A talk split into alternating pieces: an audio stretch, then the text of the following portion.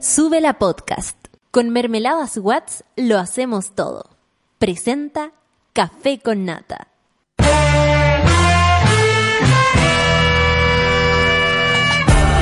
Cuando despiertas en otra sintonía, ves las cosas que otros no ven. Si a veces sientes que estás viviendo en Mordor, o como diría mi abuelita, te sientes como chancho en misa, este es tu lugar. Bienvenido al grupo de contención más diverso de la historia. Para ser parte, solo debes escuchar al resto, participar a tu manera, reír fuerte y comprometerte a buscar más misioneros para esta comunidad. Agarra tu taza y sírvete un buen café con nata, que ya está aquí nuestra guía espiritual de hoy, Fernanda Toledo, que no es una reemplazante, es importante.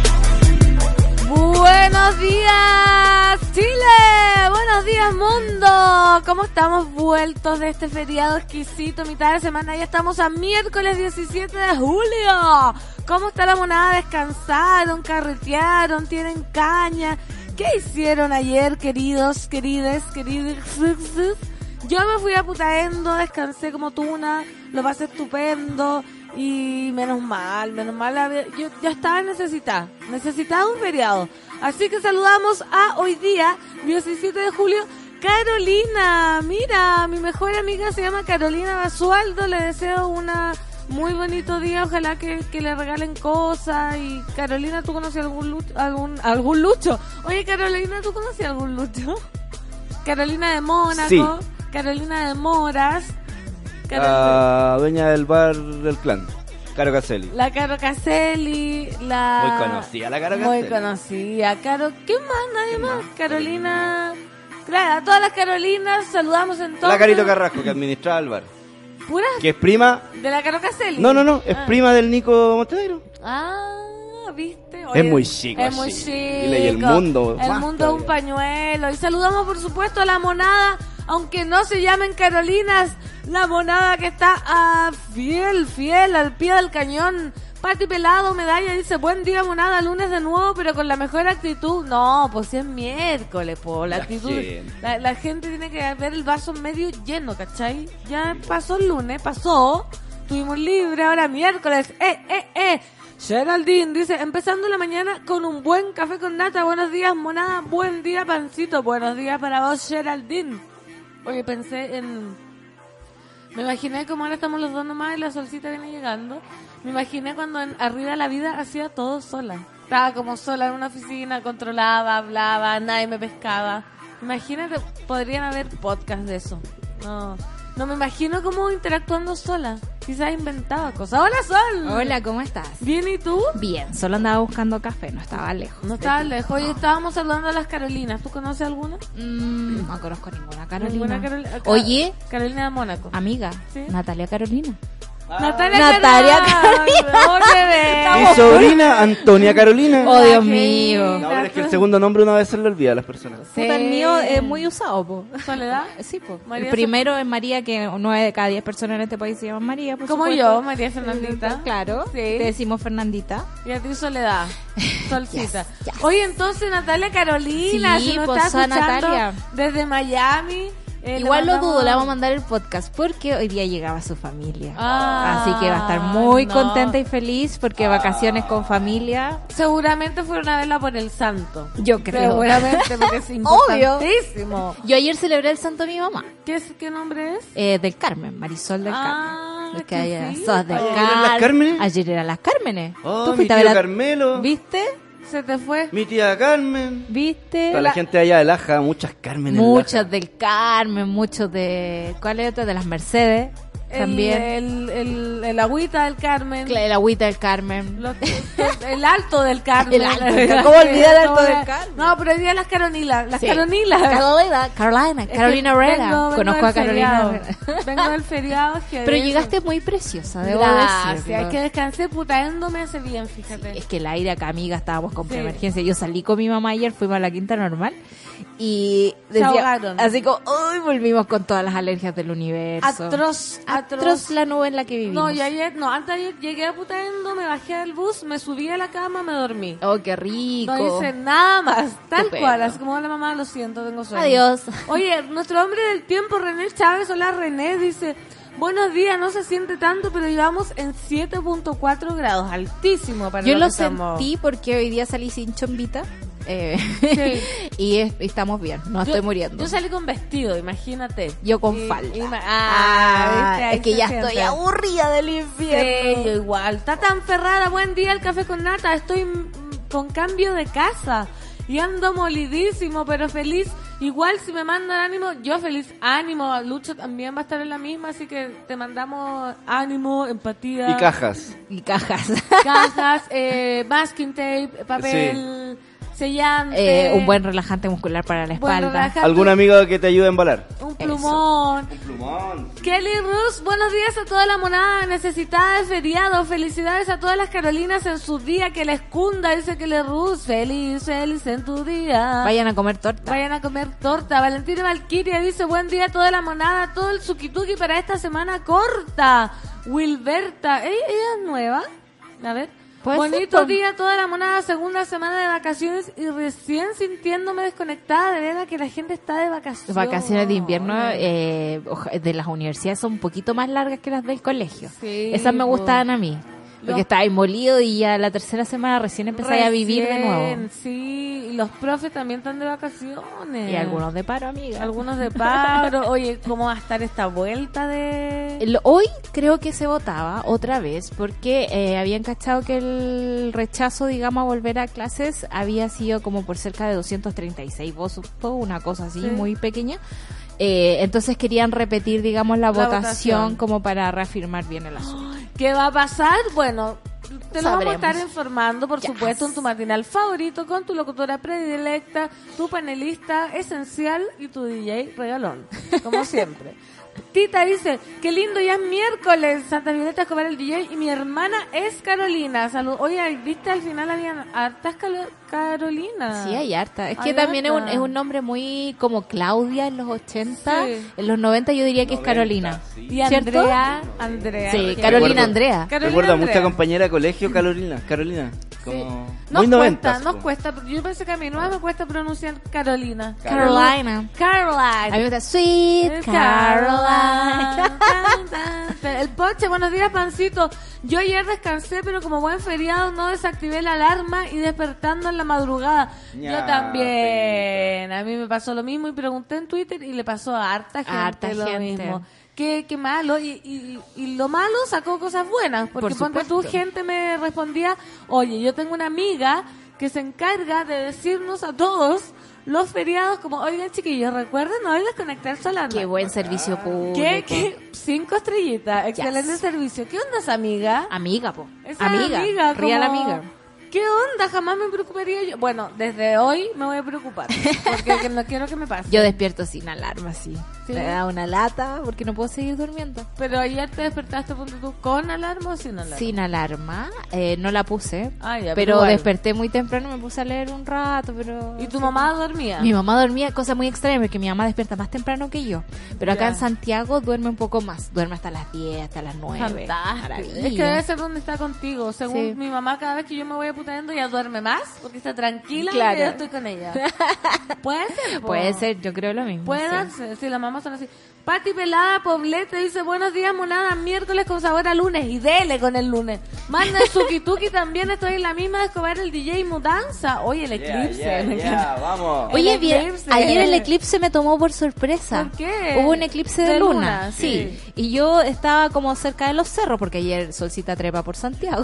Recorrí Llevando- toda la ciudad. Llevando tu madre. Sí, no, en la tarde andaba en servicio público con las tías, Ah, que están enfermas. Y eh, me topé con la luna saliendo de las montañas Muy así llena, muy, muy encima, muy llena y con mucha sombra. Y dije. ¡oh, es el eclipse! ¡Ah, eso era! Sí, por eso tenía una sombra que se iba desvaneciendo. Y tú decías, esta sombra no es una nube, es algo Yo extraño. decía que rara, ¿está la luna está llena o no está llena? Claro. Porque venía, estaba como... Como lo- borrosa. sí, que lo hubiesen pintado con tiza difuminada. Exactamente, pero a las 5 de la tarde, cinco y media, empezaba el eclipse por estos lados para verse, pero no se ve porque había luz, pero cerca ya de la noche empezabas a ver su retirada. Ay, qué estuvo muy lindo, muy precioso. Precioso, puro eclipse. ¿Qué va a pasar con este eclipse? Temporadas de eclipse, ayer la Catita me leyó un artículo de Mario Camuy, pendejo.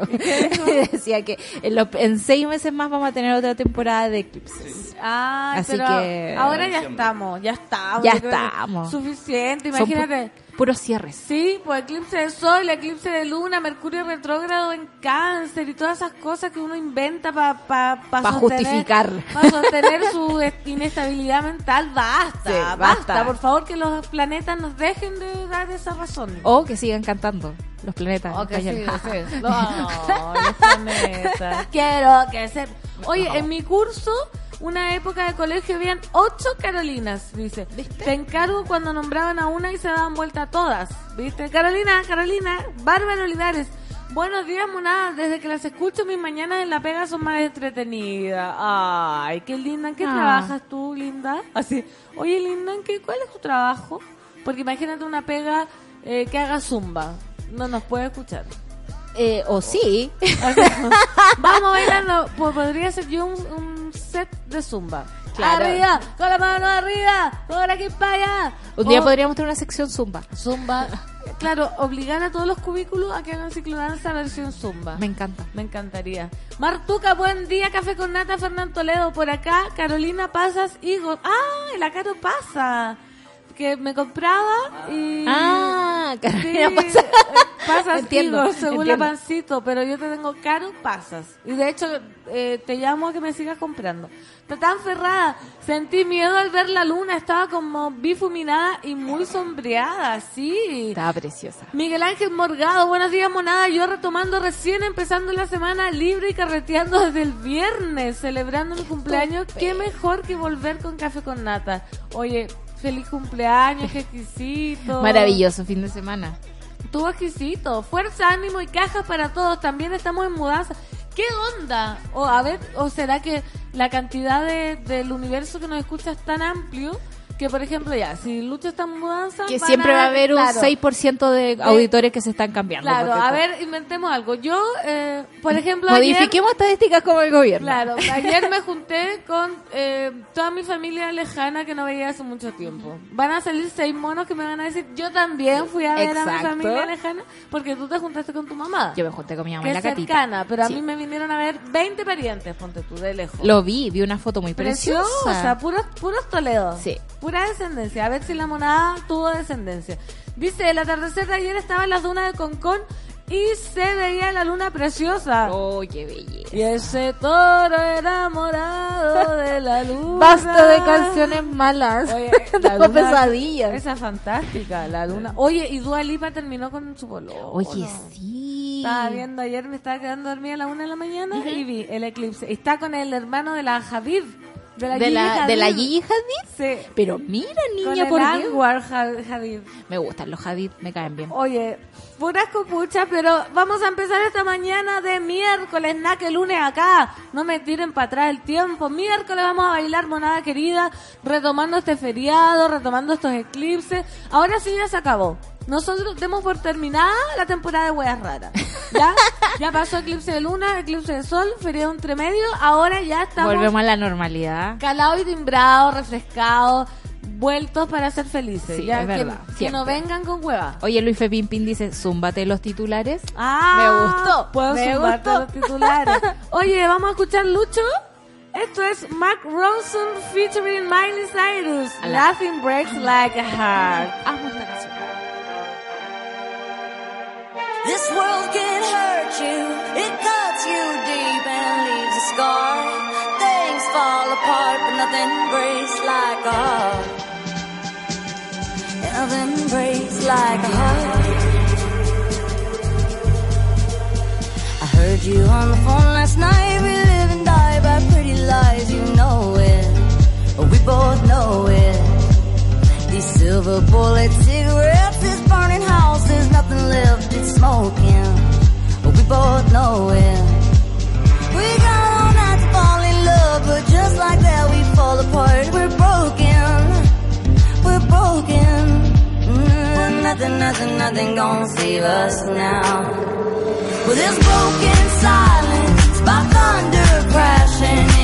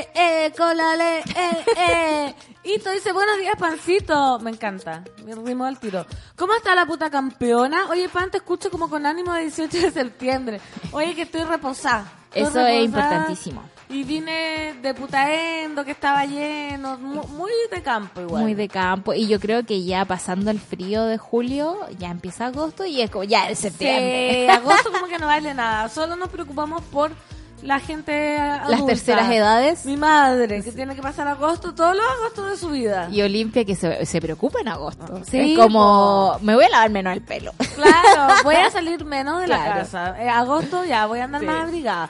En- Angelito dice, buenos días, monada. Ayer desperté con alarma y dije, ya filo. A mirar Facebook y todos estaban más viejos. Creo que programé mal la alarma. Debo haber dormido muchos años. Oye, es que se puso de moda eso de la Face up. Sí, deben sacar ese meme de Batman con Robin que dice como, ya basta. Claro. Como que le pega un cachamal. Yo vi Pero- uno del tenis donde estaban todos los tenistas viejos menos Federer, obvio. ¿Por qué? ¿No- Porque no le tomó? eterno, así No le como- tomó la app. No le tomó la app. ¿Tú te la hiciste? No, ¿qué hacer esa cuestión? Yo fui a sacarle foto a la ballena y era en el Sí, museo. ¿Tú, tú no te la hiciste? Obvio que no, yo siempre estoy muy en contra de esas cosas. D- DJ. eh, Muy en co- contra de entregarle la- la- las rasgos faciales al sistema para que tengan Ah, toda y hay una... conspiración. DJ conspiración todo el Muy en contra, los considero muy ilusos a todos, creyendo que es una Claro. Claro. cosas chistosas y agradables que hacen para que uno se divierta. Por supuesto que no es chistosa ni agradable porque en realidad es Facebook Eso. probando su algoritmo Acá lo de, quiero ver. de reconocimiento facial, que ustedes saben que los que Obvio. usan en los malls ahora eh, están fallando Si montones. usted quiere algún día hacer un gran robo a un banco, ya va a tener su cara en distintas versiones, así que no se va a poder esconder, así que no va a poder ser un delincuente famoso y, Menos y Y feo. nunca encontrable. Menos ¿Pero feo. qué dijiste tú, Sol? ¿De qué? Es que eso son pruebas ¿Ya? de así como en algún momento Facebook tiraba muchos test. ¿Se acuerdan de esos Sí. test de personalidad que Ay, eran- me encantaba. A mí también, súper fan de esa cuestión, los hacía todos, Sí. así como mi espíritu de revista tú, eh, los quería Claro, hacer no, todos. yo igual fanática. Así que, ¿qué? ¿Un helado con tus amigos? ¿Una noche con tu mamá? O no sé qué. Claro. ¿Qué, ¿qué casa de Harry Potter eres? Whatever. El asunto es que Facebook eh, se inició, digamos, como un experimento social para eliminar o no eliminar las minas que le gustaban a Mark Zuckerberg, digamos, de su campus universitario, Ya, ¿no? perfecto. Después de eso se transformó en un experimento social aún más grande y empezaron con el tema de los test y ya estamos en la última ola porque a mí me da cara. real miedo cuando alguien sube una foto tuya y es como, dice, ¿quieres como auto Etiquetar. etiquetarte, cachai? Porque te, Te reconocemos acá. Es como, no, no, No. ¡Qué Qué miedo! eso, el otro día me salió una foto que subió un ex compañero que no hablo con él hace 3, 4 años y sale en una, en, en una foto un collage que hizo. Claro. Parte del collage hay una foto en donde aparece mi, la mitad de mi rostro Claro. y la, y la weá ya me dijo que me quiere, eh, que si quiero que etiquetarme. No. ¡No! El negocio de Facebook, al mantener tantos datos privados, es vender esa información y esa tecnología a, a, A los ¿cómo se- marcianos. Ah, no, por ejemplo, a los chinos. y los que- chinos Que son parecidos. que, que son un poco parecidos y los chinos tienen la escoba con el control de la población, digamos, a través de este tipo de cosas. ¡Qué miedo! Y uno tan iluso. Bueno, yo lo hice en una cena familiar que fui a, a cenar con mi, mi familia política, digamos, mis suegros. Y estábamos todos sacando las fotos de vieja. Y lo peor fue que me dijeron, uy, pero tú no cambias nada. Tengo Yo- cara de vieja, Yo no ¿eso sabía me si- estás tratando claro, de decir? tengo cara de vieja. nunca voy a no- envejecer. sí, no quise ahondar en el asunto porque andaba sensible. Pero te dais cuenta que siempre cuando uno se, retro. Mercurio retro, cuando uno se junta con la familia es como, usted está más gorda idea Sí, mía. más vieja. Está más vieja idea. Te teñiste el pelo, octava vez que me ven con el pelo, te teñiste el pelo. Mi mamá menos mal me vio y me dijo que me veía linda. Eh, tu mamá es la única que con las importa. pestañas. Oye, sí, te Sí. iba a decir que hoy llegaste muy bonita, muy de vestido y muy con las pestañas encrespadas. Yo saqué mi coso de encrespado porque mi mamá el otro día me dijo que tenía cara enferma. Entonces dije, me voy a ¿Viste? empezar a encrespar las pestañas todos los días. Cambia el, el rostro, Cambia el la cara. semblante. Sí, y hoy día se me olvidó. Así que recomiendo a toda la gente que se haga un encrespado permanente, ¿sabí? Porque, Es, porque es práctico. es práctico, no es caro y está, a mí me duró la otra vez tres meses. Estupendo. Estupendo. Oye, buenos días a todos. La monada dice en especial a Luis Pinto que hizo mi mañana con un shade por DM. ¿Qué es un shade? No me manejo en esa nomenclatura. Oye, pero oye, oye, explíquenos. ¿Tú sabes lo que es Lucho un shade? No. Ya. Mira, tú que eres el alternativo de Sí, este eso, grupo. eso estaba pensando, pues, como ya, yo soy súper alternativo, cacho todos varios conceptos. Shade, Sí, me ¿eh? falta. Un falta shade el por shade. DM, ya estamos hablando de otras cosas. Oye, Sí. pero mientras nos explican eso, vamos a hablar de temas. No, eh, no estoy diciendo que el shade no sea importante, pero temas que atañen Vitales. a todos. Claro, temas Vitales. vitales. de necesidades básicas. No digo que el shade no sea. No sabemos, no sabemos si una no necesidad sabemos básica. si una necesidad básica. Pero el agua acá. Vamos a hablar del agua, del agua en Osorno, de Osorno y el agua. Porque el gobierno confirma reposición de agua en Osorno para este miércoles, o sea, hoy. Hoy desde las Osana, 5.30 am estaba fluyendo un poquito el agua por Está fluyendo. Cerca de los lugares donde está la, la planta, digamos. Uy, me acordé de una canción de Usted Señálemelo. ¿Por qué no tocamos acá Usted Señálemelo? No está Señal- la- ne- señálemelo. Después, después si que la busca y la, la procesamos. Agua Marfil se llama, te va a encantar. La tarde de este martes, el ministro de Obras Públicas, Alfredo Moreno, confirmó el inicio del proceso de reposición de agua en Osorno. En una conferencia de prensa, el titular de Obras Públicas señaló que este martes a las 19 horas se dio autorización para comenzar a elevar agua a los estanques distribuidores de la ciudad, detallando que el proceso de reposición se irá realizando lentamente. Esto con la finalidad de evitar roturas de matrices y cañerías en el proceso. Por favor, O ese sea, sería el colmo. Sería el colmo. ¿Te imagináis? Pero te das cuenta lo frágil que puede ser algo que, o sea, que uno esperaría que el flujo de agua es fuerte. El agua Sí. siempre sigue su curso y tiene más fuerza que uno. Como que uno esperaría que la- las cañerías fueran de mejor calidad. Claro, que no se vayan a romper. Claro. Moreno espera que a eso de las 5 de la mañana de hoy, o sea que han pasado, Miércoles, los 5:30. estanques tengan volumen suficiente para comenzar a proveer agua y que durante la mañana vaya llegando a los hogares para eso del mediodía tener agua en toda la ciudad. Todos bañándose. Eso te iba a decir, que exquisito, un champucito. Igual, amiga, tomar agua, cocinar. Sí. Yo creo que, y la gente que es dependiente del agua, como nos decía la Nata el otro día, Sí, cuando pues. estás enfermos y cosas así. que tenéis que limpiar, no sé, por alguna máquina. Me acuerdo que mi papá se dializaba y había que poner cuestiones. Imagínate, Sí, pues, es a puro bidón, a puro bidón. El ministro señaló también que las medidas de contingencia se mantendrán de forma preventiva hasta el jueves y que el presidente Sebastián Piñera viajará a la zona. Claro, ahora que hay agua. ¿Sabes qué? Me ha llamado mucho la atención la narrativa del gobierno en estos días. Eh, por no decir eh, basta, así como... Detente, por Va- favor. Deténganse, por favor. Ayer se me ocurrió ver Mega, las noticias sobre Osorno. Ah, ya. Y estaba el periodista, igual un poco indignado, pero una indignación que no alcanza a ser real, ¿no? Era como, usted estaba hablando con la gente de Esel, creo que se llama la, la, la Sí, empresa sí, de sí, agua. es sal. Sal. Eh, le decía al, al tipo de Sal, ¿usted no cree que le debe una disculpa a la gente, al menos y toda la cuestión? Eh, y el tipo le decía, mira, la verdad es que es como una emergencia eh, que no, no, no habíamos previsto, que se supone que no iba a pasar, es algo absolutamente excepcional y lamentamos las molestias que han tenido, Pero, pero, no realidad el moño. Nunca bajó el moño. Y me da mucha risa que manden a Alfredo Moreno, por supuesto, que es como el delfín de Piñera, en términos sociales, como el tipo que hace las diplomacias, que luego se las desarman, por supuesto, pero bueno, lo mandan a él eh, por, por ser eh, ministro de Obras Públicas y que además hoy llegue Piñera una vez que la crisis está Sí, solucionada. po, para, para sacar como el papelito estamos bien los 33. Exactamente. Como ese juego. Y es muy loco porque luego vamos a leer otra noticia del ministro de Salud que también cambia la narrativa a su favor eh, de No. una forma grotesca. Ese gallo está pero totalmente canceladísimo. Yo no sé cuánto podrá durar esa persona ahí con su... Yo creo que mucho, porque precisamente son ese tipo de figuras polémicas las que le sirven a Sebastián Piñera. po. Le sirve gente que te diga el, la pachota. que que ha- el choque para que lo cubra él. Claro, que exactamente ponga los proyectos que a él le interesa poner, que es como ayudarle aún más a privatizar la salud, porque este tipo, recordémoslo, aunque suspenda su participación en el directorio de la clínica Las Condes, Las Condes, sigue siendo su pega eh, como la, la cuestión privada de la, de la salud. No, y se está echando off the record. Bueno, no, no voy a No, off the record, amiga, Sí, no. no, no. Amiga, no. Sigamos otro con lado, el agua. sí. Por otro lado, la Seremi de Salud de los Lagos, Scarlett Mold, señaló que seguirán haciendo análisis y muestreos para entregar tranquilidad a la población en relación a la calidad del agua. Mold recomendó además que una vez que vuelva el suministro se dejen abiertas las llaves un par de minutos, ya que es esperable que exista salida de aire y sedimento desde las cañerías, las cuales no debieran de durar más de uno o dos minutos. Atención la monada de Osorno entonces que esté preparada es como el suceso. Sí. Cinco, cuatro.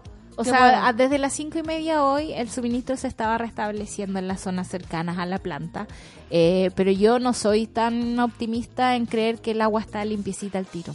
¿Tú esperarías y cuánto? ¿De aquí a mañana? Yo hoy día regaría planta, eso, me la- ducharía con un poquito de cloro, no sé, como, pero no, no la No. usaría para cocinar ni para nada muy vital, digamos. Para no beber. Oye, voy a apelar, de- perdón que sea tan dispersa, pero hablando del tema, Somos dispersos, conocí a- antes de ayer a um, una persona que no se lavaba el pelo, no estoy mintiendo, te lo juro por Dios, por mi padre y mi madre, hace 13, o sea, desde los 13 años, o sea, más de 13 No se años. lava el pelo de... Desde los 13 años, un argentino. Es el que te dije, un argentino re simpático, Mira, re copado, argentino. que me dijo... eh, Yo no me lavo el pelo. no me lavo el pelo. Y yo, ¿cómo no te lavas el pelo? Me dijo, no, desde los 13 años. Pasó una semana, pasaron dos y no me lo quise lavar nunca más. Yo no le creo nada. No, yo le creo. ¿Pero qué, qué tipo de pelo tenía? Tenía el pelo sediento. normal, Cero cebo. Porque teníamos ganas. Cero cebo. y, de- y no, yo no creo no, eso. te lo juro por Dios, no tenía nada de cebo y me contó que, ¿Y claro, cómo se ducha? se Si la ducha ducha- está arriba. pero se moja el pelo. Ah, no se echa... eh, no se echa champú ni Ah, bálsamo. se pero lo agua moja pasa nomás. por el agua. Y que creo que... Y, con- y antes de él, conocí a una galla que tiene un pelo precioso, onda de Mulan, Ya. que no se echaba champú hace seis años, pero sí se echaba eh, bicarbonato, creo, o vinagre. Que el bicarbonato es una Sí. magia. Pero mira, el tema del champú, no, no sé si estoy tan de acuerdo porque yo amo mi champú Sí. demasiado.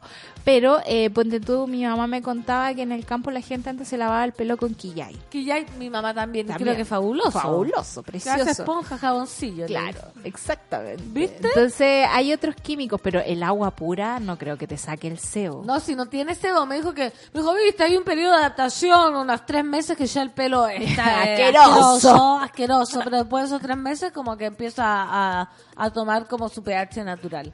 Yo no sé si experimentarlo, Yo no lo voy a experimentar estos tres meses de reemplazo. Me van a ver con...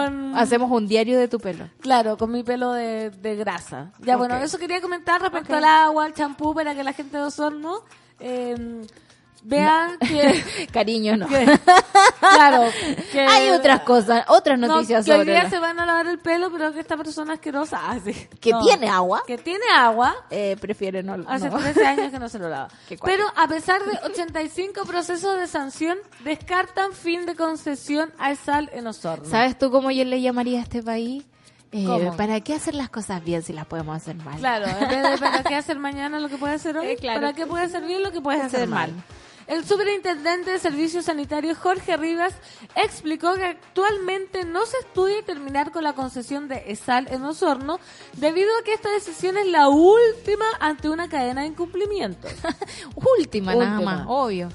Con respecto a la sanción, hemos dicho que cada incumplimiento, cada falla, tiene distintos niveles. Hay gravísimas, graves, moderadas y efectivamente esta es una falta gravísima, dijo la autoridad. Tal como me dijeron los pocos, mi gente, gentuza, gente. Oye, qué Mira. terrible esa cuestión. Yo lo encontré como muy a favor de ti en ese momento, pero si es así, como discriminan a la Sí, gente, eh, Pero es como, discrimi- no al lugar. como discriminan las faltas, po. graves, moderadas, gravísimas.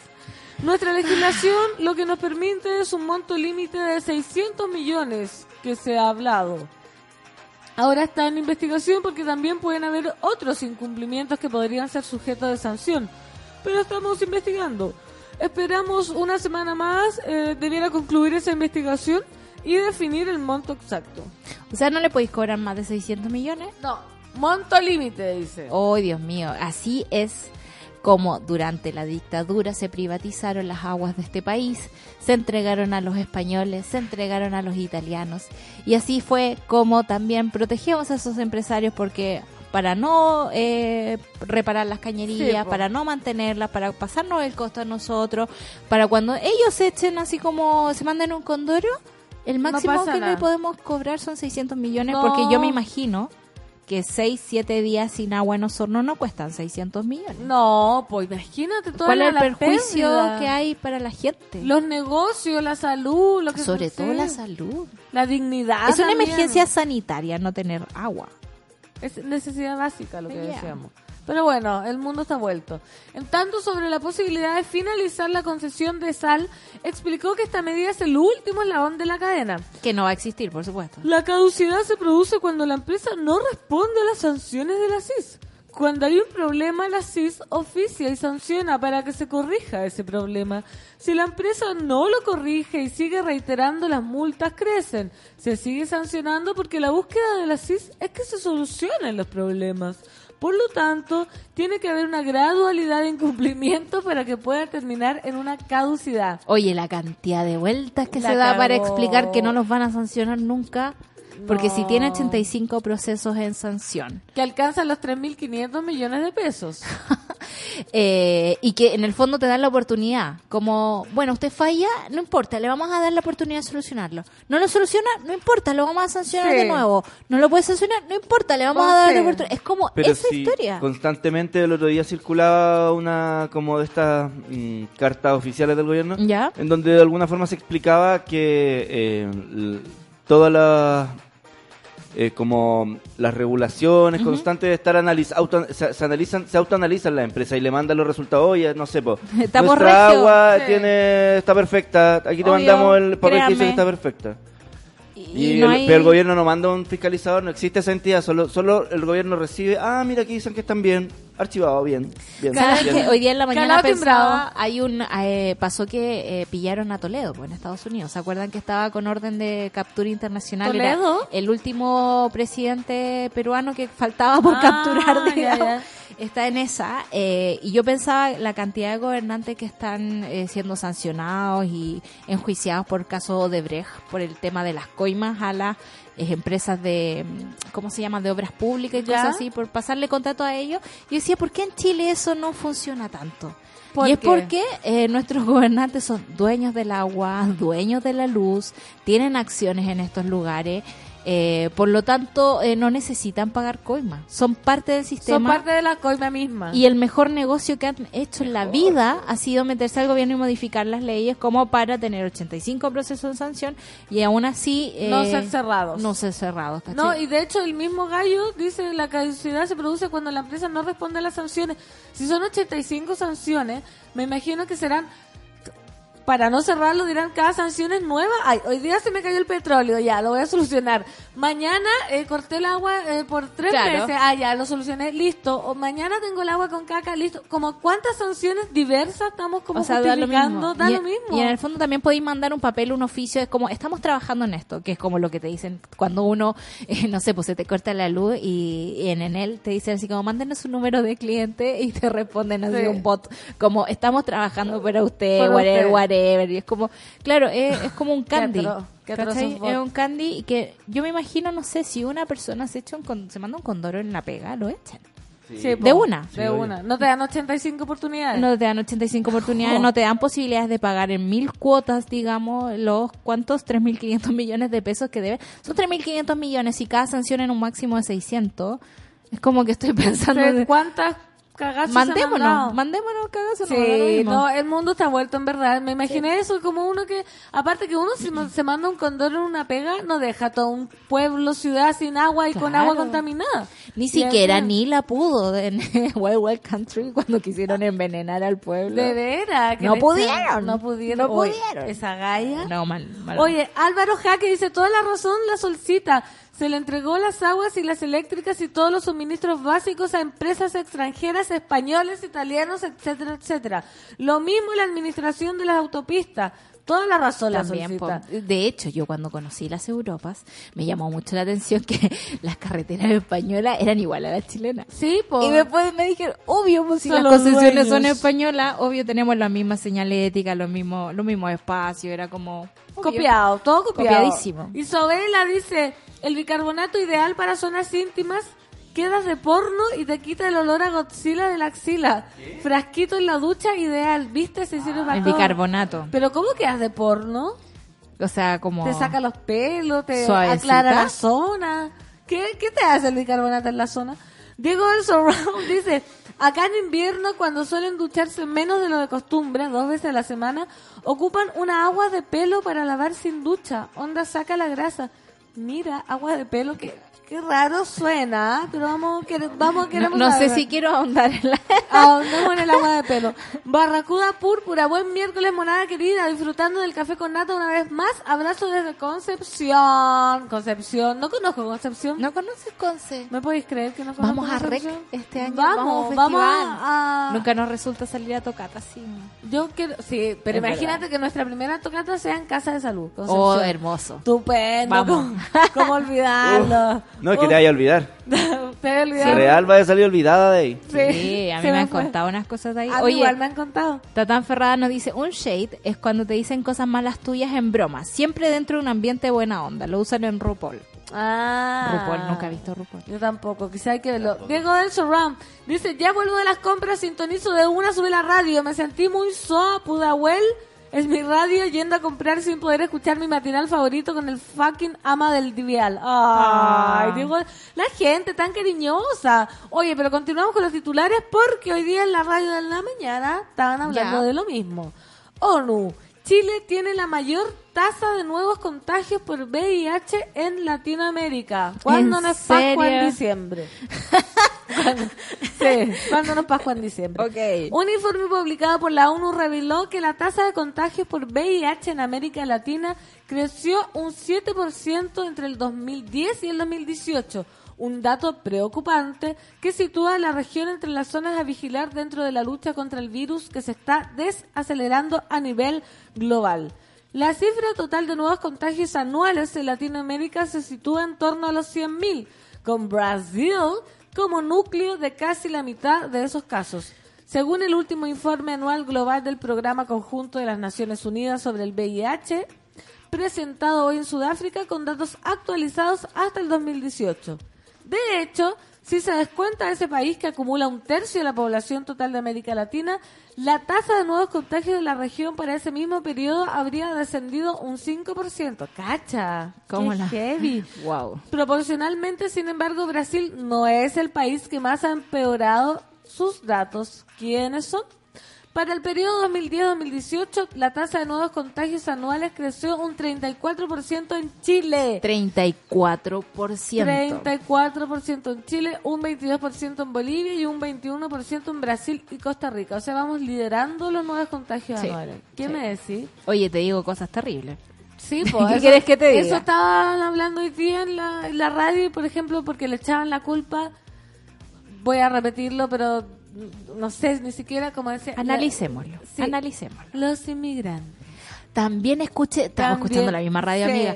Eh, ¿Sabes Los qué? Y era como, ¿qué? No, no pueden decir esa tontera. ¿Me Y te voy a decir otra tontera peor que dijo el ministro de Salud, Jaime ¿Qué? Mañalich. Dijo, la verdad es que esta tasa ha aumentado no porque haya más contagiados, sino porque el esfuerzo del gobierno ha sido detectarlos más y por lo tanto No. tenemos más estadísticas. Eso dijo.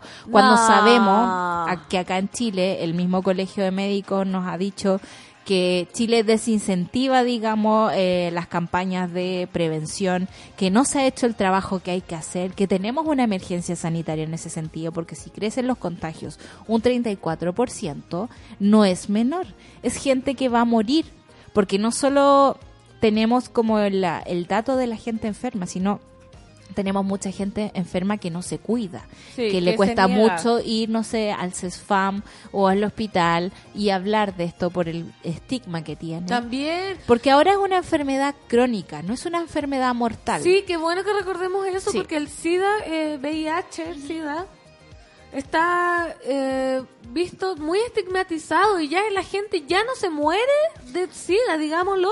Sí. Como que hay, hay tratamientos que si uno los toma a tiempo, pueden Puede. totalmente, pueden ser totalmente revertidas la enfermedad. O sea, no, No, no, revertida. amiga, todavía no. No revertida, pero totalmente capaz uno de vivir En, con en ello. el fondo es como la diabetes. La diabetes también Sí. te puede matar si tú te la dejas descontrolada. Eh, pero si tienes una alimentación sana, si te tomas tus remedios, si eres muy ordenado con tus comidas, es probable que tengas una vida como no no no, no sabiendo que tenés la enfermedad, por Sí. decirlo así. El SIDA ha pasado por lo mismo ahora. Tenemos el- los medicamentos necesarios para mantener con vida a la gente. Eh, y te- lo que tenemos que batallar, sí, son un montón de cosas sociales asociadas a la que enfermedad es lo peor, yo creo. que es lo peor. Uno, eh, sacarnos los prejuicios de la cabeza, eh, partiendo por los nuevos prejuicios que se están inventando ahora, que es como una enfermedad traída por migrantes. Sí. Eh, tenemos, no sé, pues ponte tú, nuestra Natalia Carolina, por ejemplo, su madre, cuando era asistente social y hacía sus tesis de, con respecto al estudio del SIDA, se daba cuenta que eran muchos hombres irresponsables que contagiaban a sus señoras, a sus mujeres casadas, Sí. que uno podría entender que son parejas sexuales únicas, pero no, van a purolesear afuera, no le cuentan a su señora, las terminan contagiando Qué y atroz, esas mujeres, imagínate con la vergüenza que llegan, ay, mi marido me contagió, Sí. porque Porque me estaba muy pelotudo, claro. O sea, ya le cuesta a una persona tratar como sus temas personales para que además le agregue una enfermedad. A eso súmale la irresponsabilidad de un montón de pendejos que ahora están haciéndolo todo sin condón, que me parece que eh, como Ministerio de Educación y Ministerio de Salud, que a mí me parece que deberían tener campañas conjuntas para enseñar a De los cabros todo. chicos que es como no te cuesta nada ponerte el condón, amigo, y pasarlo bien igual. El todos los ministerios, digo, porque es un tema que cruza como todas las áreas, cruza la salud, cruza la educación, cruza la cultura, lo que hablamos como, no sé, pues la otra vez vinieron los FI que hablaban de reciclaje, se pueden hablar de obras de- del contagio, del condón si es tan fácil, yo decía, Sí. ¿cómo cu- culpan a los inmigrantes si uno eh, quiere ponerse condón o no, ¿cachai? No va a venir un inmigrante haitiano, venezolano a decir, oye, no te pongas condón. No, ¿cachai? ¿Qué es eso? Cada uno sabe con qué, o uno Es que como siempre- mujer también, como decirle, oye, Sí. loco, no, no, no, ¿cachai? O Amigo, andar- no. O no. trayendo una misma condón. Yo en mi época de gloria, yo andaba con el condón en la billetera. Pero por supuesto. ¿Y sabéis qué? Amigas mías que uno dice, hoy la PAN, que es liberal, o no sé qué, uno porque a veces compara como su caso con alguien muy lejano. Amigas mías, amigas cercanas, me dicen, pero ¿cómo andáis con condón? Va a creer que siempre andáis con un condón y que como ¿Cuál que es el la- problema? Y como que estáis a la que salta. Weón, ojalá que el weón sea tan inteligente y diga, oye, esta mina está como cuidándose, ¿cachai? Independiente de Y una eso, vez salí sin condones y me salió un brillo. Y yo le dije a la amiga, porque no sé, pues, andábamos acá en el centro y en ese tiempo vivía en Pudahuel, entonces yo le decía, oye, si nos vamos para mi casa, como que no quería decir, oye, es que ando sin condones. Pero como que el brillo estaba como, no era seguro a lo que íbamos, pero era coqueto, ¿cachai? Se, se veía venir. DJ taladro, no, esto fue hace DJ mucho tiempo. taladro protegido. Mucho, Claro. mucho tiempo atrás. Eh, y, y- pero es que fue como la vez que me, que me tocó eso y fue como, weón, bacán. Porque Ella eh, tenía. ella era gringa, ¿cachai? Y, y me acuerdo que, que me dijo, pero weón, yo iba acá en Plaza Italia, ¿cachai? ¿Para qué nos vamos a ir a tu casa? Claro. Puta, es que sabéis que ando sin condones, le dije. Y yo como no Ya. queriendo decirlo porque no Claro. sabía si es que Sí. sí o sí. Me dijo, weón, yo tengo. Soy Ah, gringa. hermoso, Me dijo, pues. vamos. Por, por si las moscas. ¿Cachai? Entonces sí, pues, de verdad. Oye, a uno sí se le puede quedar, ojalá que el otro tenga también. Sí, Sí, po. porque o sea, además que creo que Es es una idea dos. muy Si tirar es de los dos. romántica creer que estamos llegando a un mundo súper eh, pasado por cloro donde nadie tiene nada y tiene No. un pasado. No Sí. sabemos con quién nos estamos metiendo. Entonces, Claro. eh, eso de como decir, oye, ¿qué va a pensar de mí si tengo un condón a mano? Me cuido. no. O que me cuido. O sea, las Bacán, estadísticas dicen que el SIDA está creciendo a una tasa del 34%. La enfermedad de transmisión sexual no tenemos esta, esa estadística a mano. Pero amigas, la revisión técnica hay que hacérsela porque Sí. la cosa está brava. Entonces no están los tiempos. Es como, eh, yo me imagino así como la ONU llegando a Siria y es como, no hay agua, no hay comida, pero bueno, preocupémonos del Internet, pongamos Internet. No, amigos, antes del Internet tenemos que restablecer los servicios de agua, de comida y cosas así. Me parece que funciona igual, digamos, con el condón acá en Chile o con cualquier otro tipo de prevención que tengamos. Sí, pero ahora el, el condón es el, el para el VIH. Estaba buscando una frase para tirar una talla de Arjona, pero ya no, No, amiga, la no, encontré. Arjona no. sal de ahí, No la sal de ahí. Sí, mira, Álvaro Jaque dice, una mujer certera con un condón en la cartera. Ricardo Sandoval, me encanta ver comerciales antiguos en YouTube y varias veces me salieron las campañas del SIDA chilena de los 90 y pucha que eran pacatas. Todavía pues. tememos a decir condón en los medios. Pareja única. Sí, Elige, claro. no, así como. Elige no culiar. abstente, Ten pareja única. Sí. Weón, eso no puede ser una campaña. No. Cuando, la, la Pero hormonalidad no es así. Y encuentro que eso ya era campaña. Ahora no tenemos campaña. siquiera eso, No hay campaña. Los cabros chicos están sabiéndolo por, no sé, por nosotros, ¿cachai? Por la educación de la casa. Pero no podemos confiar en que todos tienen esa educación en casa. Sí. Hay que nivelar la cancha de alguna forma. Usen condón, cómprense condones, por Regalen favor, condones. regalen condones. También yo voy a Y sí, también todos sabemos que es más fome con condón, pero, pero es más seguro. Pero se puede. Y aparte, me acuerdo también, estaba viviendo yo con una amiga que también ella misma me decía, pero ¿cómo no tiene condón? Y follan sin condón como si nada. Amiga, Perdón que lo sí, diga. porque dilo con todas sus que palabras. lo digo con todas las letras, como, oye, te estáis tirando un huevón sin condón, ¿te puede dar sida? Sí o no. Esas Sí. son las posibilidades, ¿cachai? 50%. Y yo sabía lo que hice, compré condones para la despensa. Muy bien. Porque a ella le daba vergüenza tener condones. Entonces te puede echar "Dile- la culpa a Dile ti". que son míos, Ya. dile que están ahí, Bien. compré una caja gigante. Buena y- amiga. Y iban desapareciendo, iban desapareciendo los condones y yo totalmente feliz con mi... Muy bien, el servicio de utilidad pública. Sí. Hágalo usted si vive con alguien y Qué tiene ese tipo de qué- pudores. Que loco como Sí. nos han metido el, El- pudor. el es que acá, claro, bacán. Yo iba para allá, Es que pero. igual pero a mí me gusta la palabra pudor, la encuentro Sí. que es una palabra pero, pero, respetuosa. pero, pero, pero, pero es- es- está pasado en cosas que no debería estar pasado. Es que a veces el pudor se te pasa, digamos, en ignorancia. Y eso ya no es pudor.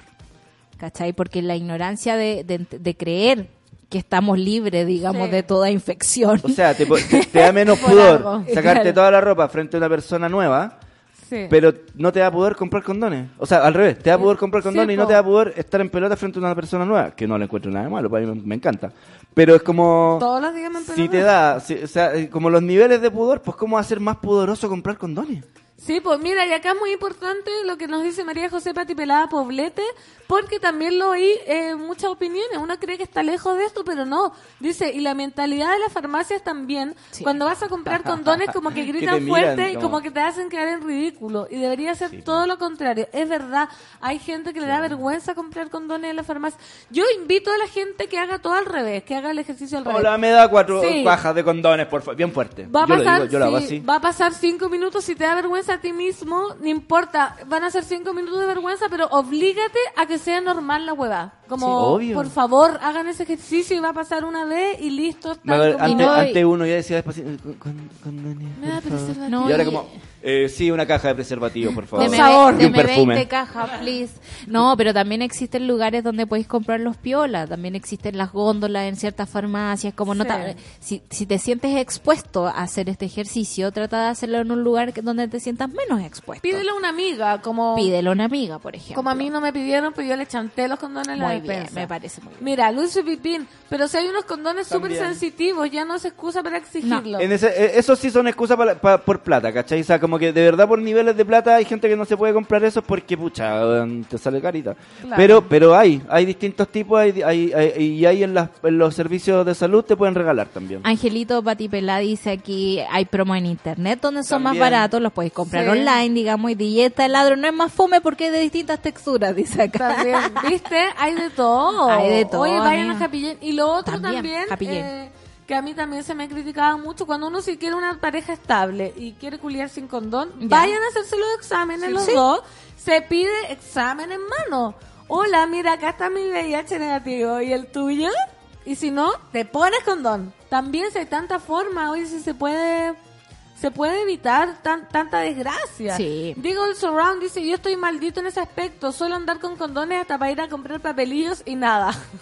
ah, también yo tuve unos que se me vencieron en la Sí, billetera. Ah, pero pero es que esas son épocas de la vida. sí. Hay etapas y etapas. Yo, fui, yo, yo me acuerdo que los ordenaba en orden de, de fecha de vencimiento y ahí los iba botando. Y- Qué ordenado, Claro. Es que era qué como una ordenado. ilusión, era una ilusión en esos tiempos, era como, ya lo voy a cansar. No, se lo boté. Claro. Bueno, pero ya me quedan, ah, se ya, me voy a comprar uno de sabor por si acaso. Por Igual si lo voy a botar. como jugando. Así nomás dice, con los caras de raja de esta administración y como su pasado los condena. Y eh, nos manda un pantallazo que dice UDI del 2005. Campaña contra el SIDA es vulgar y está destinada al fracaso. Los diputados Marcela Cubillo y Julio Dirborn criticaron que el uso del condón fuese el eje de la iniciativa e instaron al gobierno a que la campaña se amplíe a otros métodos como abstinencia de pareja única. Me está hueveando. La gente es muy ingenua en este sentido y yo no estoy entendiendo por qué nuestros políticos tienen Porque ese religiosos. nivel de ignorancia en el cuerpo, porque una cosa es ser religiosa, otra cosa es ser ignorante.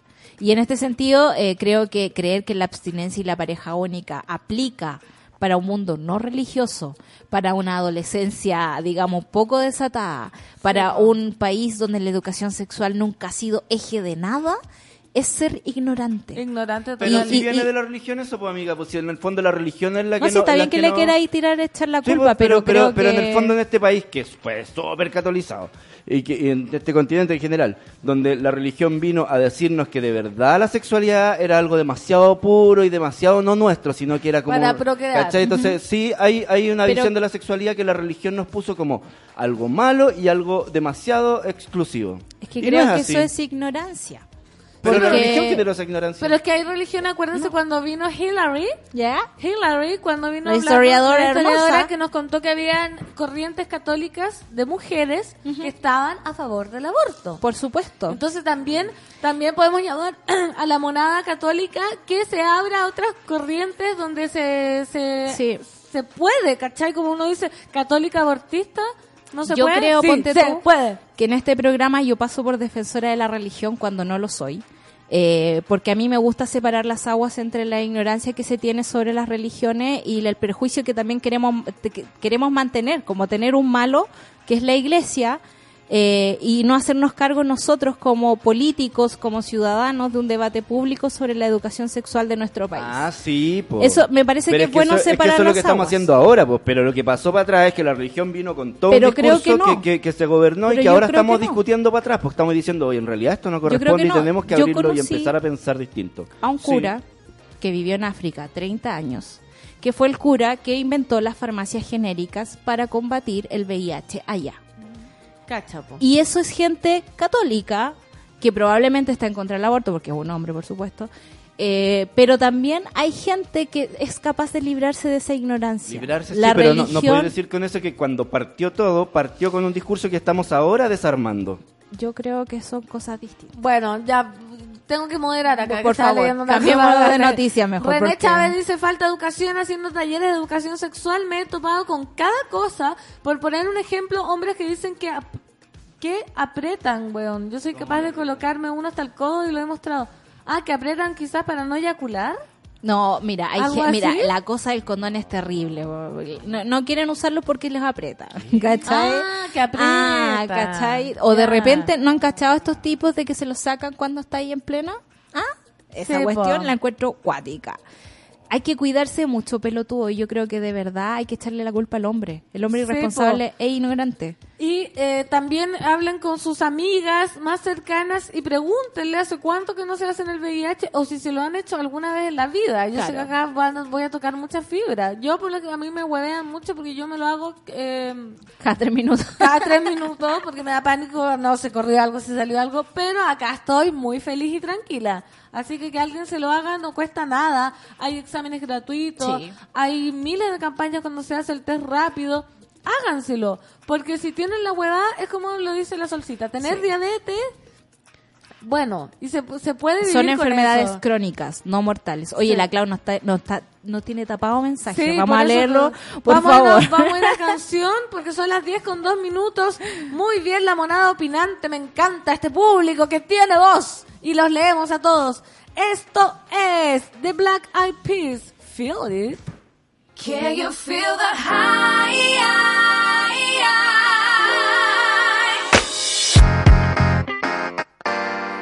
Whoa. Whoa. Whoa. Can you feel it in your body, yo? Can you feel it? Can you feel it in your body, yo? Can you feel Cause I can feel it in my body, yo. I can feel it. Feels good to my body,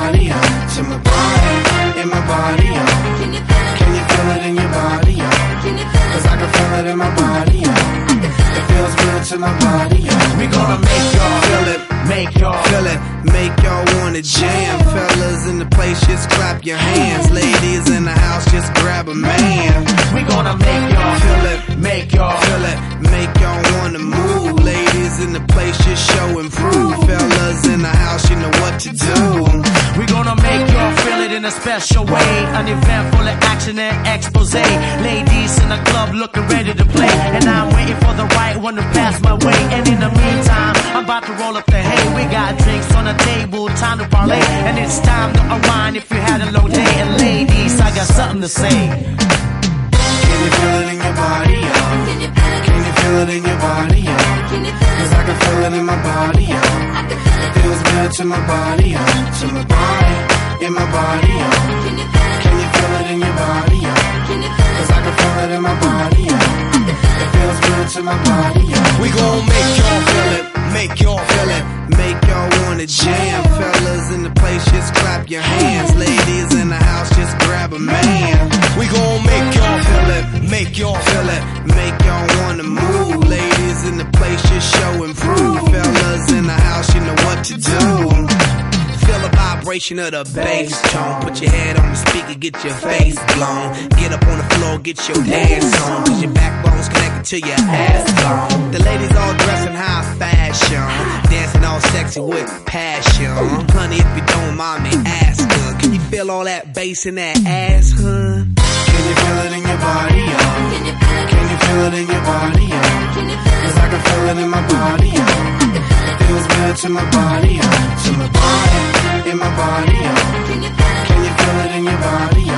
Can you feel Cause? I can feel it in my body, yo. It feels good to my body, yo. We gon' This is it. Gotta keep it moving, don't stop. don't stop. Once you get moving, don't quit. Next thing you know, you on top. So hop to the rhythm that we get loose and express what you got. At least you gotta give yourself a shot. Hey, never give up and Give me what you got. Can you feel the high.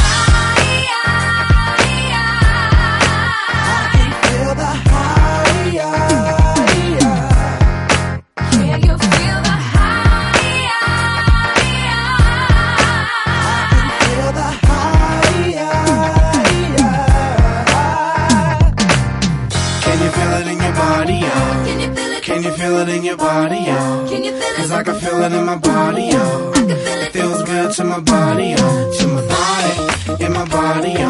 Can you feel it? Can you feel it in your body, yo? Can you feel it? Cause I can feel it in my body, yo. It feels good to my body, yo. We go. body up, to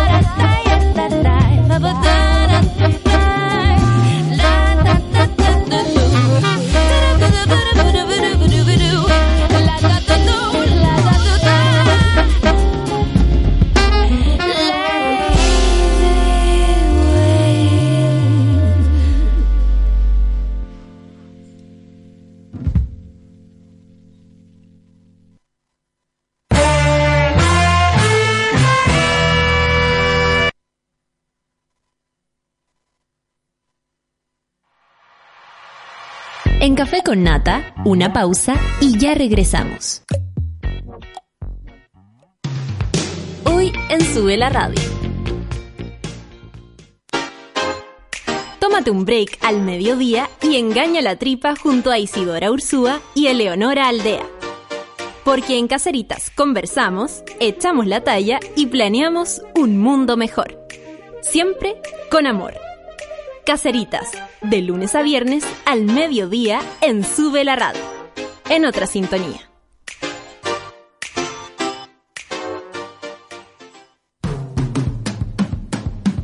Hoy a las 3 de la tarde, súbete a la micro más chora de todas. La 210, junto a Nicolás Montenegro y Fernanda Toledo.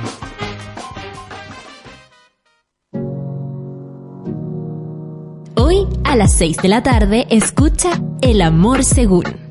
Camila y Vicente Gutiérrez te ayudan a entender cómo aman los ídolos de la música y tú mismo. El amor según. Escúchalo cada miércoles a las 6 de la tarde y cuando tú quieras en formato podcast. Solo por subela.cl. Hoy a las 20 horas, Humo Negro, el podcast. Escucha un completo reporte con las novedades de la música y el cine junto al equipo periodístico de humonegro.com.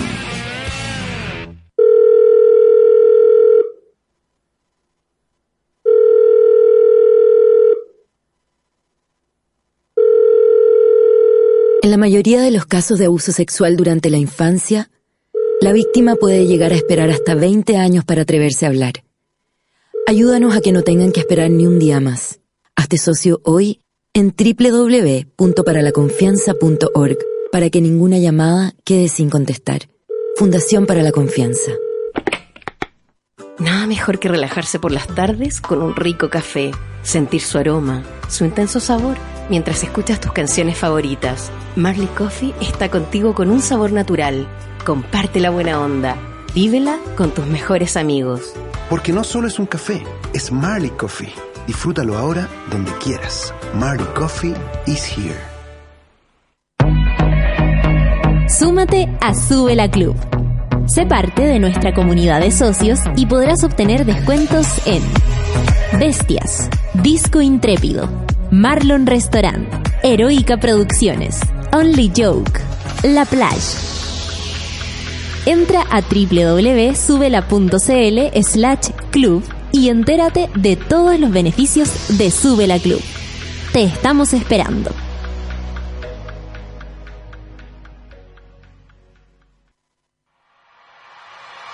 Ya estamos de vuelta en Café con Nata.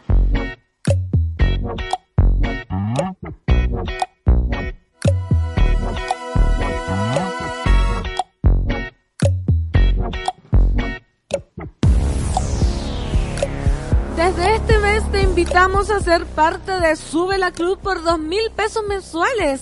Vota por los temas de conversación de la radio, programa tus canciones favoritas, participa de eventos exclusivos para socios, obtén descuentos en las marcas asociadas al club y recibe contenidos exclusivos en tu correo. porque te necesitamos para seguir creciendo. Hazte socio y participa del medio que soñamos juntos. Más información en www.subela.cl slash club. También les quiero contar, chiquillos, con mucho orgullo que hace un par de semanas ya me transformé en una amermelada for real. Claro, una de tomo y lomo que sabe que con mermeladas wax puede preparar de todo. Carnes, quesos, postres, ensaladas, lo que se me dé la gana o algo para el desayuno también. Los desafío a convertirse en a mermelada subiendo una foto de su receta con mermelada usando el hashtag recetas a mermeladas en Instagram. Y además van a participar por un premio sorpresa increíble.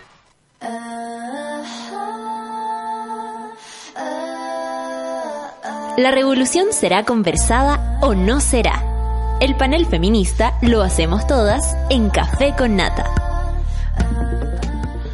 Así es, ya lo dijo la cortina, estamos en el panel feminista con, con nuestra panelista estrella que volvió de su viaje, Beatriz, ¿cómo estás? Hola, ¿cómo están? Muy bien. Qué bueno ¿De vuelta? tenerte de vuelta. Así es. Sí, te extrañamos. Oh, No qué hicimos. Ah, sí, ya me acordé que hicimos, pero no fue lo mismo. Ah, así ti- como, me acordé, pero no te extrañamos en ese No, momento. no, no, no, no fue lo mismo. Oye, cuéntanos, Bea, eh, ¿andabas de viaje por dónde? En Valdivia. En Valdivia. lindo, sí, muy bonito. Además que casi no me moví de la isla Teja, que es donde está la Universidad Austral. Sí, que estaba precioso. invitada por la universidad. Y haciendo actividades bien, bien interesantes y, muy relacionadas además con el panel feminista. po, sí. Así que eso, eso quiero contar. Eh, mira, la, la Escuela de Periodismo de la Universidad Austral hace mucha investigación, se ganan muchos fondos para investigar y me parece muy notable porque son investigaciones en, en comunicaciones, pero sobre todo comunicaciones sobre los medios de comunicación, que tantas veces hemos Sí. hablado aquí a propósito de que este es un medio y a propósito de hacer una buena lectura de lo que pasa con los medios de comunicación en Chile. Y esta vez eh, me invitaron específicamente y estuve en, en una jornada de trabajo toda una mañana porque ellos a través de un, de un fondo de CONICIT que se llama, que son estos fondos que se postulan con Sí. ciertos proyectos, se ganaron un proyecto de trabajo para, para doctorado que es bien interesante. Están haciendo un estudio mirando portadas de diarios nacionales y regionales y algunos medios digitales nacionales y otros regionales a propósito de la lectura del movimiento feminista del año pasado. Imagínate ya. Muy interesante porque además recordemos que la ola feminista parte en Valdivia, allá, sí, exactamente. con las tomas parte en la Universidad eso. Austral. Entonces para ellos tiene un, una- un significado muy muy potente, muy especial. Entonces lo que hacen es hacer una línea de tiempo y quieren ver si hay desacople o no entre lo que publican los medios y lo que pasó realmente eh, durante la ola feminista y también cuál es la imagen, los prejuicios o no prejuicios, ¿no? Ellos están abiertos a mirar lo que pasa. ¿Cuál es el reflejo de los medios de comunicación de un movimiento como el movimiento feminista? ¿Cuánto saben? ¿Cuánto queda instalado? ¿De qué manera lo instalan? ¿Cuál es la lectura que se hace? ¿La imagen que se Por pone? fin alguien está haciendo eso, Ay, no- porque tanto que hemos hablado Increíble, de eso. sí, Sí. Porque mira, tú puedes tener, y, y- y que eso es lo que yo considero notable. Nosotros podemos tener ideas. O sea, Claro. tú miras ciertos titulares, es cosa mirar el titular de la cuarta, que fue objeto de, la- lo miró el Colegio Periodista, a Sí. propósito de esto, Ese las mujeres las más malas de Chile claro. y eso, que lo vieron hace muy poquito. Eh, podemos tener impresiones y efectivamente los medios son sexistas, lo quiero decir bien clarito, son sexistas y podemos dar muchos ejemplos de por qué. Hay un movimiento dentro del Colegio de Periodistas liderado por mujeres para reclamar para que haya medios no, No sexistas. sexista. Pero más allá de, de la mirada que podemos tener y de cómo podemos ir eh, identificando portadas, titulares, fotos que son sexistas, no hay tantos estudios con metodología para ide- identificar lecturas sobre fenómenos específicos. Claro. Sobre todo ligados. va a pasar, po. Exacto. Por Qué ejemplo, fantástico. y es que yo lo encuentro fantástico porque Sí. ellos también tienen otros trabajos. También la Universidad de la Frontera muy interesante respecto a la mirada de los medios de comunicación sobre el pueblo mapuche, por ejemplo, que es muy interesante. Ellos han hecho también estudios que también eh, son, son eh, buenos de mirar, sobre todo por los, por los fenómenos migratorios, por ejemplo, de eh, cuando de todo el tiempo en que Chile estuvo en el litigio en La Haya con Perú ¿Ya? toda la lectura de cómo lo siguieron los medios chilenos y los medios peruanos, por ejemplo, toda esa lectura mediática. Y ahora viene esta lectura sobre los medios de comunicación y el movimiento feminista. Entonces, acá no nos quedamos con el olfato, con la idea de lo que pasa con los medios, sino que aquí hay una metodología Un y va a haber un documento con estudio, con cifras, con eh, estadística y con algo mucho más concreto para decir, mira, esto pasa con los medios de comunicación y los movimientos o la temática más nueva, o la temática más joven, o la temática actual, o cómo se suben los medios de comunicación a lo que nos pasa hoy día, si van tarde, si son igual de conservadores que la sociedad, si van tan, tan atrasados a lo mejor como la élite, si la institucionalidad no, no, no pilla los movimientos en el fondo, porque los medios de comunicación son parte de la institucionalidad, Sí, así que muy interesante. Oye, qué entretenido. ¿Y eso va a ser un programa de doctorado? Son los, los doctorados, ellos tienen varios programas eh, de doctorado y esta es una investigación de doctorado que está además sustentada porque es una pega, imagínate, son ¿cuántos titulares serán? ¿Cuántas noticias? Hay una cantidad Sí, enorme de noticias. ¿En Entonces, qué rango de años se van a fijar, por ejemplo? es todo el movimiento feminista, o sea, el Ya. 2018 parte tal fecha de creo que fueron abril en algún momento hasta tal fecha de junio debe ser. Ellos lo tenían, ya, ya, ya tenían esa eh, pega hecha respecto a la fecha y eh, están trabajando con varios eh, tesistas de pregrado que están ayudando a hacer toda la, la, la lectura cualitativa y cuantitativa de los titulares, porque es una cantidad de información enorme Impactante. para es que mirar. ahora que tú estás hablando solamente a mí se me vienen a la cabeza todas las noticias que hemos leído a partir de los de esos titulares, como la cara perfecta de la arquera, de la Christian Endler, como las tres asesinas más peligrosas, como Claro. eh, el gimnasio de Emily, o sea, de Rutherford. Exacto, y lleva Como- todo, y lleva todo esto a, a la a solo el periodo de la ola feminista con toda la cantidad de noticias que salieron.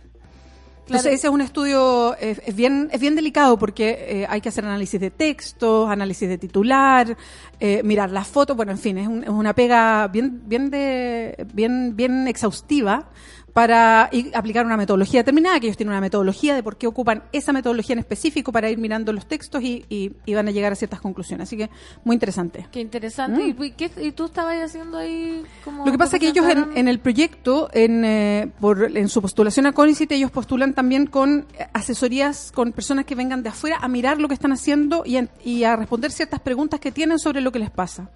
Y necesitaban, eh, tal como vino un profesor de la Universidad de la Frontera, porque fuimos los dos el, el- el mismo día y nos conocimos, y él es experto en metodologías distintas, entonces iba a ver cómo se estaba ocupando la metodología, si era la mejor, en fin a mí me invitaron para mirar, eh, ellos necesitaban a alguien, eh, una, una suerte de referencia feminista y que hubiese pasado por un análisis mediático eh, feminista. Entonces, para preguntarme, en la época que yo fui candidata, ¿qué me pasó con esto? ¿Qué me pasó con esto otro? Ciertos titulares, cómo los tomé, qué me pasó, por qué pasaba esto, cómo lo miré, cómo lo afronté. Y, y fuimos, yo llevé documentación y fuimos Obvio. mostrando y fuimos mirando. Y me hicieron muchas preguntas, fui, fui relatando cosas. Yo les hice preguntas de vuelta, me aproveché. Obvio, muy Matea, me aproveché ¿verdad? como buena periodista. Y así que tuvimos una, una jornada de, de- de trabajo en la mañana que fue muy interesante. Ellos quedaron eh, muy muy contentas, muy contentos. Yo quedé más contenta, creo yo, porque en, en, todo esto, en todas estas dinámicas, creo que se aprende mucho. Y, y a mí que me gusta el tema de los medios de comunicación, creo que la comunicación hoy día es tan importante para todo lo que nos pasa, que se realice este tipo de pega creo que es fundamental. Y vea, hablando de eso como tú como periodista que queda- quedaste fascinada y todo, ¿tú crees que, que esto como que es el atisbo de un cambio, por ejemplo, de la malla de los periodistas? ¿Crees que con eso va a, a bastar para que los medios no estén tan podridos o crees que ya está como desde adentro? Porque pensemos como en los periodistas que se están formando también. Porque me imagino que tanta portada una y otra vez errática tiene que ver con la formación también. ¿Dó- Porque ¿dónde está esa persona que dice, oye, ¿Qué te pasa que estás poniendo que vienen tres mujeres más peligrosas y hay 35 hombres femicidas? ¿Qué- ¿Crees que eso va a cambiar como con la formación, como con la malla curricular o ya estamos como en manos de... estamos desesperanzados? Mira, las mallas están cambiando. Yo no te podría asegurar si en todas las universidades, a todas las velocidades iguales, no lo sé, pero el, creo que la ola feminista del año pasado, que es bueno decirlo, es heredera de tantas luchas feministas anteriores que han logrado cosas. O sea, hay que pensar que a mediados del siglo pasado las mujeres todavía no votaban, o sea, estaban recién empezando Sí. a, a votar. O sea, hace hace no tanto tiempo era lógico que las mujeres no votábamos siquiera. Entonces yo, yo No se pienso... cuestionaba. No se cuestionaba. Yo pienso en 50 años más seguramente miraremos para atrás, espero, ¿no? Y, y vamos a decir, oye, ¿sabes que en el 2019 pasaba esto? Qué ridículo. Entonces yo creo que hemos ido evolucionando. Y esto y esto insisto ha sido sin pedir permiso. No es que haya- no es que los hombres hayan decidido mira creo que es bueno pasen. que a las mujeres les pase no sino que han sido todo luchas y luchas bien duras bien fuertes con mujeres que la pasan mal. Las mujeres que son punta de lanza siempre digo yo la pasan mal por abrir Obvio. estos espacios. Entonces eh, la última lucha feminista que fue la grande del 2018 que además sigue este este año lo mostró el 8 de marzo creo que ha provocado muchos cambios. Uno de esos cambios grandes, y porque partió en las universidades, así que tiene que ver con eso, es que las universidades se han repensado en muchos sentidos. Insisto, unas más que otras, unas con mayor éxito que otras, y es un proceso que está en desarrollo, que no ha concluido. En desarrollo porque tienen muchas preguntas. Eh, lo conversábamos no solamente con la Universidad Austral, hoy día hay una serie de protocolos, por ejemplo, a propósito de los casos de acoso y de abuso, eh, pero pueden chocar con la ley en Chile, porque hay que cambiar la ley también y hay Sí. que actualizarla, más allá de los protocolos que puede haber en la universidad. Entonces, esto es algo que va en movimiento, que es dinámico, pero yo creo que Que se va a demorar también. se va a demorar, pero, se parte de a pero poco. hay muchas cosas que se lograron. Por ejemplo, hoy día hay exigencia y se están preocupando las universidades de que haya bibliografía con autoras mujeres, porque hay pocas en general la, bibliografía universitaria en todas las carreras.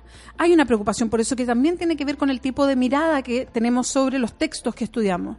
Eh, yo tengo la, yo estuve participando el año pasado en la Escuela de Periodismo de la Universidad de Chile hacía una clase de un taller de periodismo político y nos dijeron a todos los a todas las personas que hacíamos clases o hacíamos talleres en el caso mío hacía un taller que teníamos que incorporar eh, eh, información teníamos que incorporar no solamente en la bibliografía sino que teníamos que incorporar en nuestros cursos materia que tuviera que ver con la gran conversación que hubo el 2018 a propósito de nosotras las mujeres. Y yo hice un día una clase completa sobre los medios sexistas y cuál es el manual que se había elaborado hace muy poco de medios no sexistas. Cómo tener cuidado en eh, la forma que abordamos las cosas, cómo no seguir repitiendo lo mismo, Lo cómo hacernos preguntas cada vez que hacemos una nota, digamos. Es, eh, hay una responsabilidad muy grande. Entonces, esto está pasando. Yo quiero pensar, porque creo que va a ser así, o que es así hoy día, y pasa en algunos medios de comunicación, lo hemos visto, que hay también un cuestionamiento igual en los medios de comunicación, en las salas de prensa, en las reuniones de prensa. ¿Pasa? ¿Tú, tú como estar periodista? Yo hoy día, hoy día, claro, hoy día estoy más alejada de los medios de comunicación más tradicionales. Claro, porque Eh, nosotros no cabemos ahí. o sea, en el sentido de que los medios hoy día quizás más vanguardistas, porque no voy a decir alternativos, porque aquí no hay medios alternativos, hay, hay unos que van que buscan otras cosas, que están explorando otras situaciones y que son más vanguardistas, creo que están arriba de los temas. Quiero destacar, por ejemplo, pegas que hacen eh, que hacen acá mismo ustedes en Súbela, por ejemplo, tener un espacio que se llame panel feminista, me parece que es responder Sí. a un momento país. Me parece que el desconcierto con tener una mirada feminista eh, también tiene, está respondiendo a un momento país e incluso, incluso contra cultura. Al permanentemente decir, tenemos un contenido que siempre va a pasar por una lupa o el lente morado, ¿no? Y, pero, y creo que eso se instala también como un debate y espero que se instale, quizás no en todos los medios, sí, pero en, en muchos sí, como un, un, un tema de debate en la pauta. Creo que hay cosas que eran aceptables antes que hoy día no lo son. El mismo hecho que la cuarta tenga un titular con las mujeres las más malas de Chile y que sea y que rápidamente el colegio de periodistas lo ponga en portada y diga esto es inaceptable y diga por qué y llame la atención y nos hagamos preguntas, quiere decir que hay cosas que hoy día no son aceptables. Pero vea, ya, no son aceptables y lo hemos analizado como con esa portada como con varias más. Pero, ¿qué tiene que pasar? O nos preguntamos nosotros porque ya pareciera ser como que cae de cajón que esa portada es inaceptable, Mm. como que analizar el vestuario de alguien es inaceptable. Pero sigue pasando. sigue pasando. Sí. Uno dice, ¿qué tiene que pasar? Por eso te preguntaba, como, ¿tiene que ver con la formación periodística o tiene que ver también con los líderes, como los que cortan el cake en el fondo? Como la línea editorial, generalmente me imagino, no sé tú que estás más metida, son más hombres. Hay, hay pocas mujeres como líderes de medios. Entonces, ¿qué pasa si hay un equipo de atrás, pero al final el que corta el cake dice, no, esto va? ¿Cachai? Tiene que ver quizás con eso, como con el poder que tienen algunos hombres que están dirigiendo los medios de comunicación. Tiene que ver con que todavía los medios de comunicación se comportan eh, cómo se comporta la sociedad chilena. Si esto no, esto no, tiene cambios absolutos. Ojalá los tuviera. Ojalá los medios de comunicación fueran siempre a la vanguardia, pero no lo son. Los medios de comunicación siguen siendo centralistas porque Chile es centralista. O sea, los medios de comunicación son parte de la institucionalidad de un país y van a estar más o menos sujetos a, a- a esa misma institucionalidad. Es difícil que vayan más adelante. Tenemos además nosotros medios de comunicación que son eh, bien, yo diría, conservadores. Es que eso te voy a decir, porque también tiene que ver con un sesgo, quizás, no se me estoy metiendo, pero como decimos que todo es político, político también, porque no tiene que ver solo con, con, con el género, sino tiene que ver cómo nos plantean la información para que uno la reciba Pero de claro, tal manera. Pero miremos los medios, miremos los medios hoy día como son, más allá de solamente en, en temas que tienen que ver con nosotras o, tem- o, o materias feministas. Hoy día los medios son conservadores. De hecho, parte de este estudio que está haciendo la Universidad Austral en Valdivia tiene que ver con el prejuicio instalado y verificar si efectivamente hay un prejuicio instalado al movimiento feminista. Si hay un prejuicio, si hay una, una lectura eh, que cuesta hacer porque no entendía que hubiese una horizontalidad en un movimiento.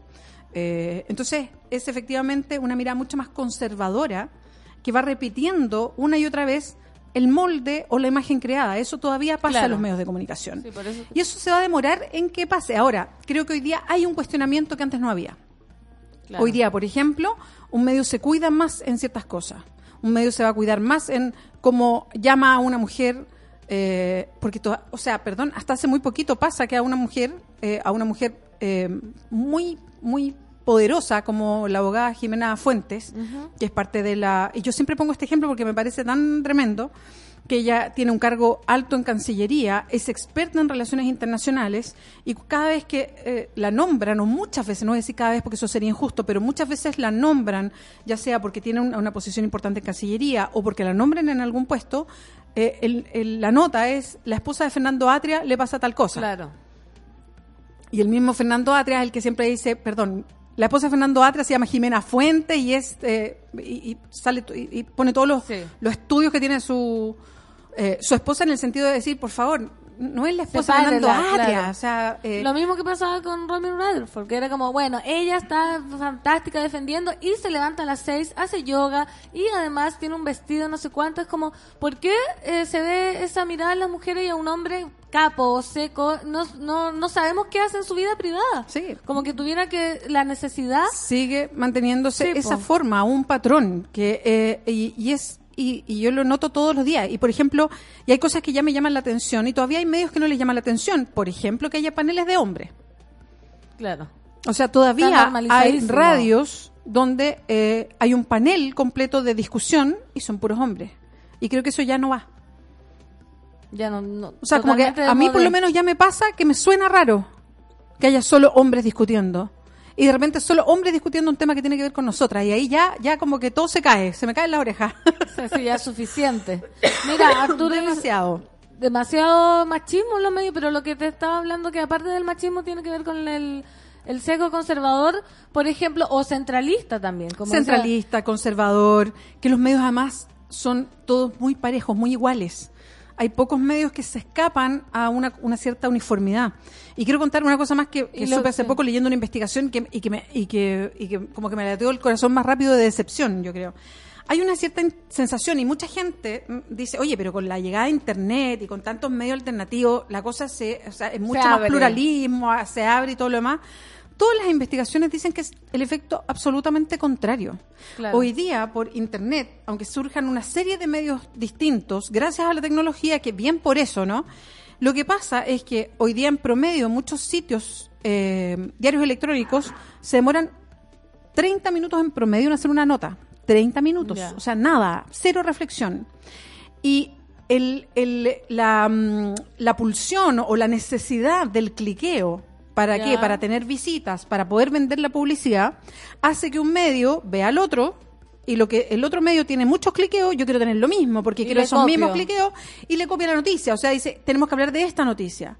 Lo que ha provocado, y esto es una investigación de un eh, periodista argentino, que es muy interesante, es que pese a que puede haber muchos más medios por la tecnología, la información o la variedad de información que podría haber sido lo que uno esperaría, ¿no? Si hay muchos más medios, es todo lo contrario. Es la misma. Se ha- no, se ha ido reduciendo más de lo que había antes, porque antes sin cliqueo, sin necesitar un cliqueo, sin tener esa respuesta inmediata de lo que la gente está mirando, tú tenías la posibilidad de ofrecer más y esperar que la gente leyera lo que quisiera. Claro. No, no tenías esa respuesta inmediata.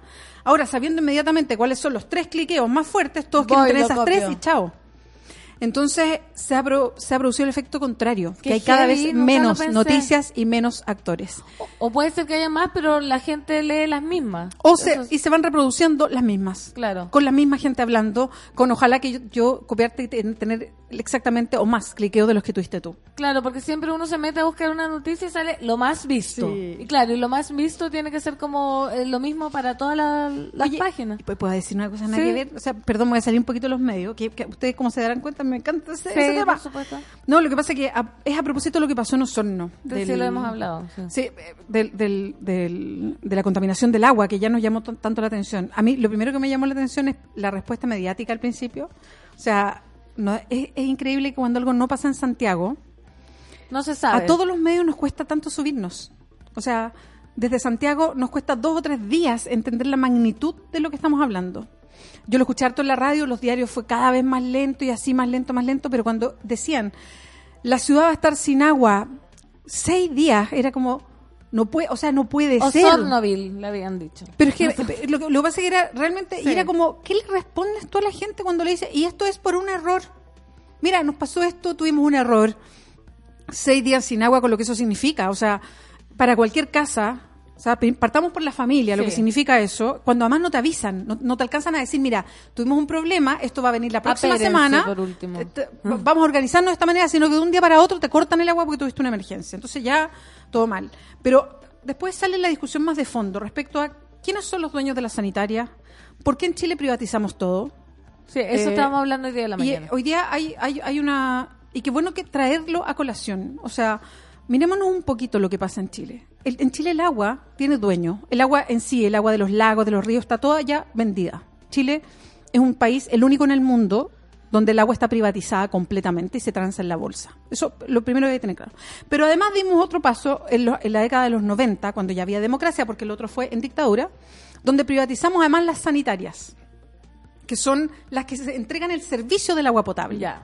Es vale, sal. Exactamente, todas esas son privadas. Entonces, y son monopólicas.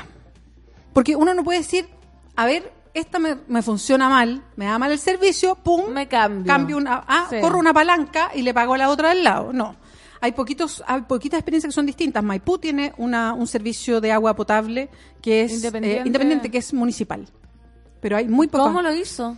Lo, lo ha mantenido así y todo el mundo cruza los dedos para que no lo vendan, digamos, porque siempre está la tentación Obvio. de eh, privatizar, ¿no? Porque con esta sensación de que todo lo privado es lo mejor y, bueno, se prueba que en el caso de Sal, que es la de los lagos, se, se ve que no. Pero la Fundación Sol, que me gusta mucho la pega que hacen porque siempre nos advierten de lo que está sucediendo, dice algo que es bien interesante. Voy a leer un tuit de Sí. ellos. Dice, ¿sabía usted que la empresa de servicios sanitarios de los lagos, SA, ESAL, pertenece al grupo multinacional Engie Suez y que las AFP, o sea, las AFP, cuando hablamos de las AFP son nuestros ahorros, todos los que trabajamos Sí. y, y cotizamos obligadamente en las sí. invierten en esta compañía 6 millones de dólares del fondo de cotizaciones de los trabajadores? ¿Por qué menciono esto? Porque el fondo nuestro, o sea, siempre nos dicen que nuestra, nuestro, nuestra plata que está en el fondo de pensiones es nuestra, ¿no? Para nuestra vejez. Para nuestra Ah. vejez. Es nuestra, pero no la podemos tocar, porque es para nuestra vejez. Es nuestra porque ellos no se la pueden gastar. Es cierto, no se la pueden gastar. Pero ¿cuánta decisión tenemos nosotros, nosotras, sobre nuestra plata? ¿Por qué nuestra plata favorece a una empresa como esta, que afecta la vida de la gente de Osorno? ¿Por qué eh, la plata de los fondos de pensiones va y financia todas las aventuras económicas de eh, Paulman, por ejemplo? O sea, cuando abrió la bolsa, eh, uno de los máximos inversores para todos sus nuevos proyectos de, una de las cuartas o terceras fortunas del país, como es Horst Paulman, el dueño de Cencosud, de Sí. Almacén París, Jumbo, en fin, eh, fue, fueron las AFPs, o sea, nuestros fondos de pensiones. Entonces yo digo, bueno, si es mi fondo de pensión, me pregunto yo, Mínimo. pues. ¿por qué yo no puedo decidir si eh, quiero o no apoyar una empresa donde, por ejemplo, eh, yo no sé si violan o no los derechos de las mujeres que trabajan ahí? No estamos informados de nada. de Yo no sé si apoyan o no apoyan eh, el derecho sindical. Yo no sé si tratan bien a sus trabajadores o trabajadoras. Yo no sé si dañan el medio ambiente o no. Yo no sé Claro. si, o sea, parte de mis fondos, y me dicen, son tus fondos. Claro. Pero mis fondos van a apoyar a una empresa como ESAL, que no tiene los controles mínimos para no dejar a toda la población sin agua por seis días y que te diga, y que el Estado, como este es un privado, le tiene que decir, por favor, traten de demorarse un poquito, poquito menos en menos. devolver el agua. Entonces, aquí hay cuestiones que son muy de fondo, que yo creo que de algún de un momento tenemos que empezar a conversar. Hay que No. empezar a conversar respecto a eh, eh, una- un tema es no más FP, que yo estoy totalmente Sí. de acuerdo. ¿Y dónde van? Eso es importante. Y también es, ¿Dónde van? ¿A si nosotros nos empezamos a, cuestionar respecto a nuestros fondos, porque los fondos, independiente que haya FP no, la idea es que se trabajen, ¿no?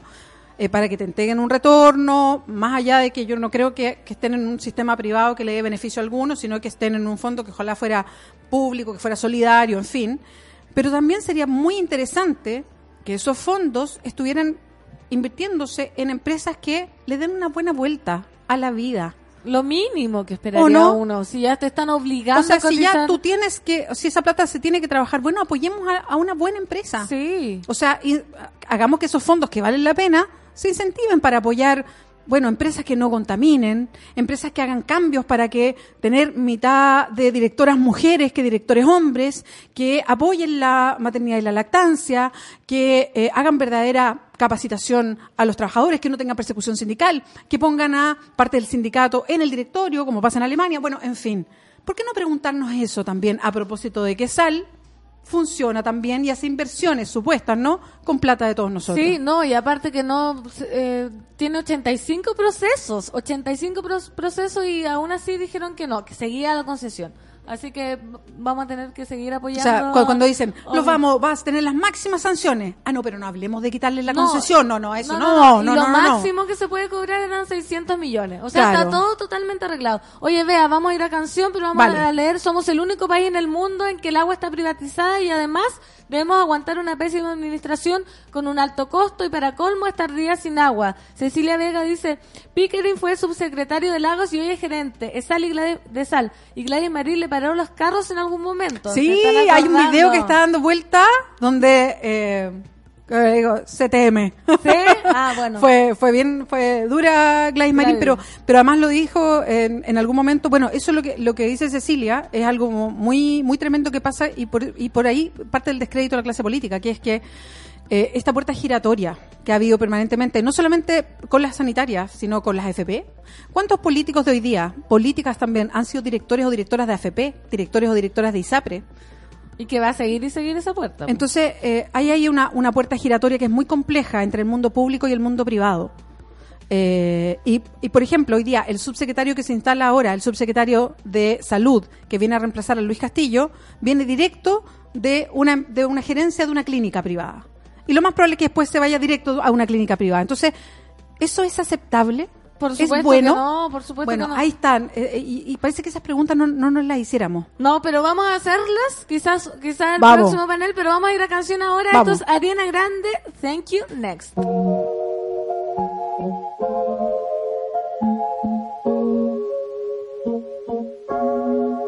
Thought I'd end up with Sean, but it wasn't a match. Wrote some songs about Ricky, now I listen and laugh. Even almost got married, and for Pete I'm so thankful. Wish I could say thank you to Malcolm, cause he was an angel. One taught me love, one taught me patience, and one taught me pain.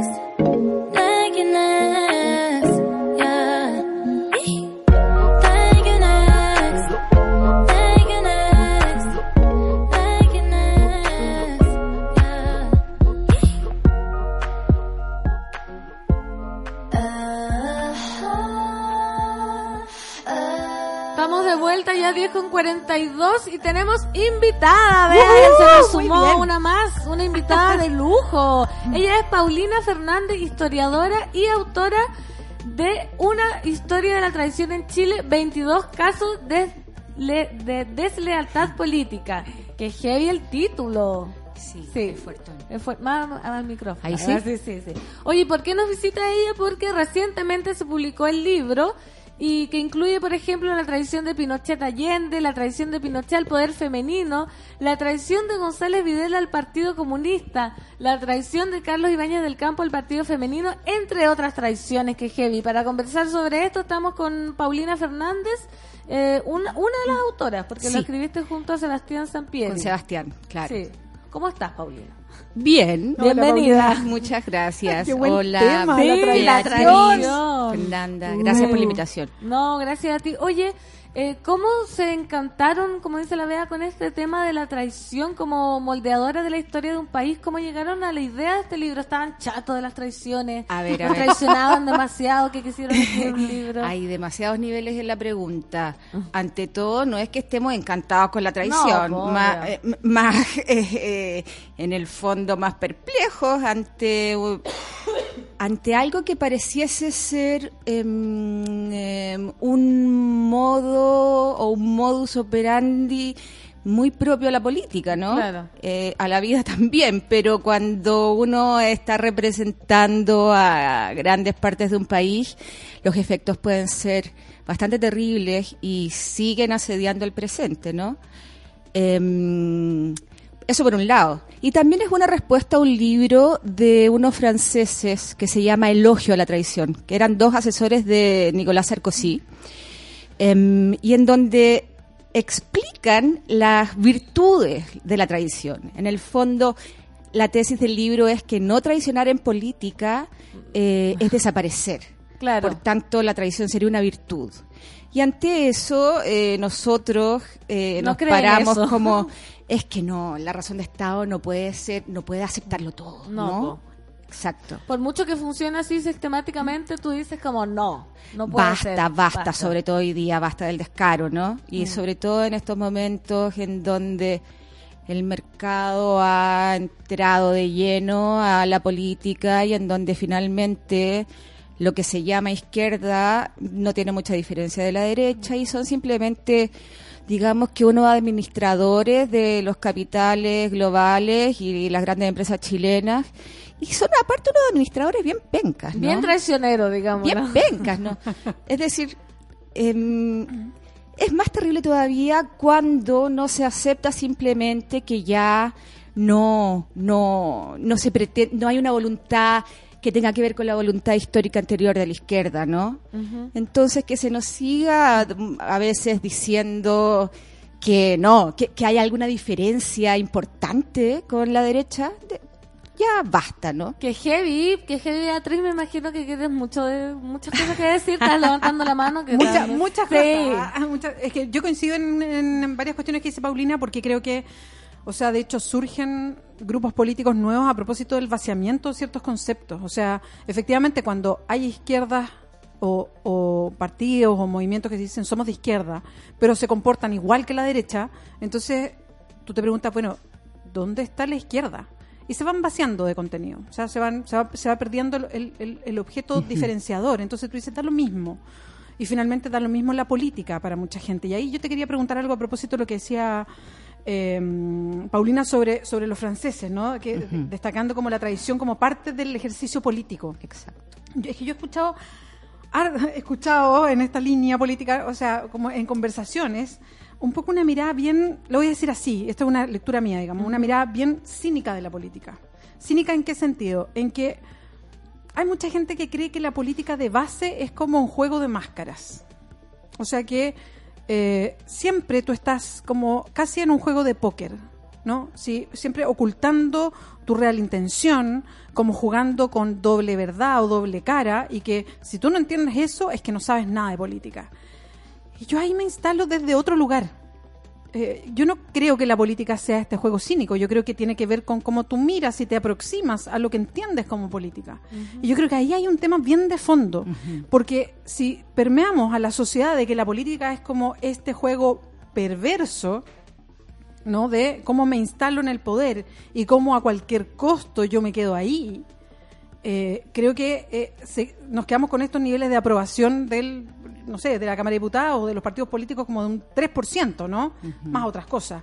Pero, pero la política yo la entiendo de otra manera y no, no trato de, de ser como inocentona en la forma de mirar, sino de amplificar el concepto de lo que entendemos por la política. Exacto, o sea, la política no solo se da en lo institucional, ¿no? Y me parece mucho más interesante. eh, de hecho, es súper conservador el libro en ese sentido. Se preocupa de la política desde, el Estado, desde los gobiernos, ¿no?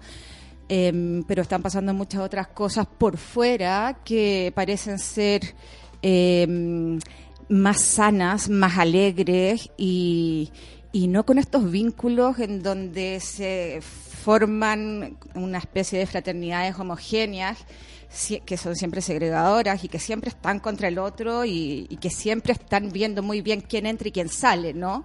De dónde viene, dónde estudió, eh, estará completamente de acuerdo con todo, va a ser suche o no va a ser suche, está dispuesto a ser suche o no está dispuesto a ser suche. Pero por otra parte, yo en verdad vea no Beatriz, disculpa, Ah. que no nos conocemos Ah. mucho. Em, yo en ese sentido eh, creo que en el no quiero ser tan fatalista, pero creo que en el sistema actual no podemos pensar realmente en una política desde la institución eh, que vaya a llevarnos a, mayo- a mayores grados de desigualdad, ¿no? Em, el principio del neoliberalismo es la competencia y si ese es el principio acarrea lleva de la mano a la desigualdad.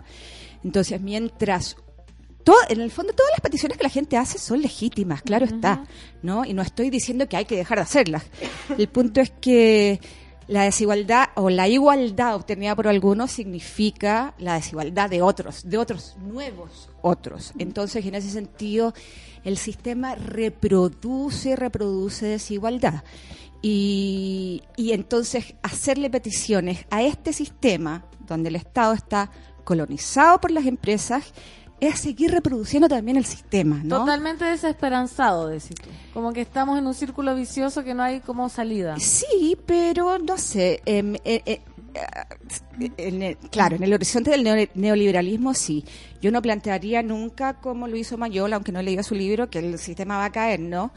Pero ya em, en este momento de capitalismo financiero, em, yo estoy un- bastante de acuerdo con la, te- la- la crítica del valor que hacen varios alemanes, varios intelectuales alemanes, en que va a llegar un momento en verdad eh, en que el capital se come a sí mismo ¿no?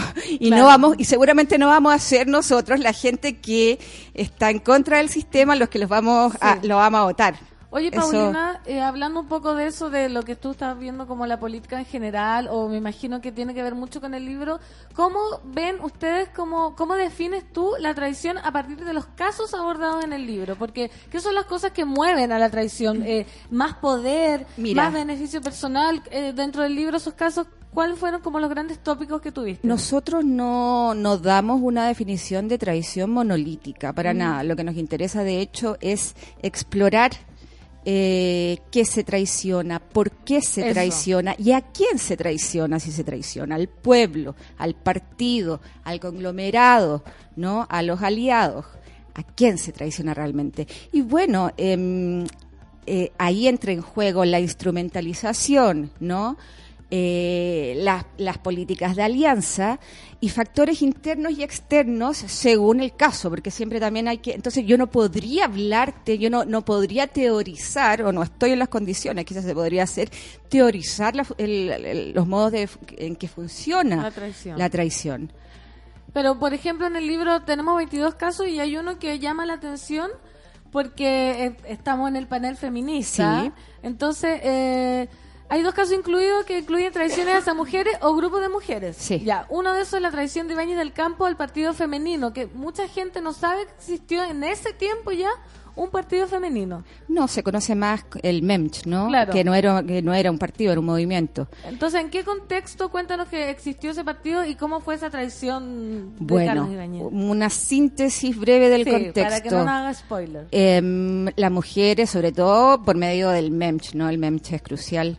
eh, ya estaban luchando por el voto universal hace bastante tiempo. De hecho, Cafarena ya en esos años abogaba por el aborto, el aborto sin apellido, ¿no? Las mujeres debemos tener derecho a abortar. Eh, y aparecen varios, varios agrupaciones, varias agrupaciones chicas de mujeres, entre, entre estas el Partido Femenino, que se crea el 46 y que es un grupo que principalmente está abocado en el fondo a preparar intelectualmente y cívicamente a las mujeres porque ya se veía venir más o menos que se, se venía el voto universal. Y claro, se redacta la ley, la redacta Elena Cafarena con Flor Heredia y bueno, eh, estamos en pleno gobierno de González Videla y se echa a andar la ley maldita, la persecución a los comunistas y a la izquierda en general. Y, y, bueno, paradojalmente, si bien Cafarena no era comunista, sí tenía, yo, yo encuentro que ella era más anarca. Sí tenía, su marido era comunista y sí tenía mucha cercanía al partido, entonces iba a ser perseguida. Y González Videla es el que, en el fondo, eh, lleva a cabo la ley la ley que escribió una, Claro. entre comillas, comunista, y ni siquiera la invitan a la ceremonia. Bueno, ella también tenía que estar escondida por la persecución. Y bueno, de ahí que va a emerger el, el- el partido femenino, eh, porque su prioridad antes, obviamente, no era la participación política, porque las mujeres estábamos vedadas de la institución formal de la política.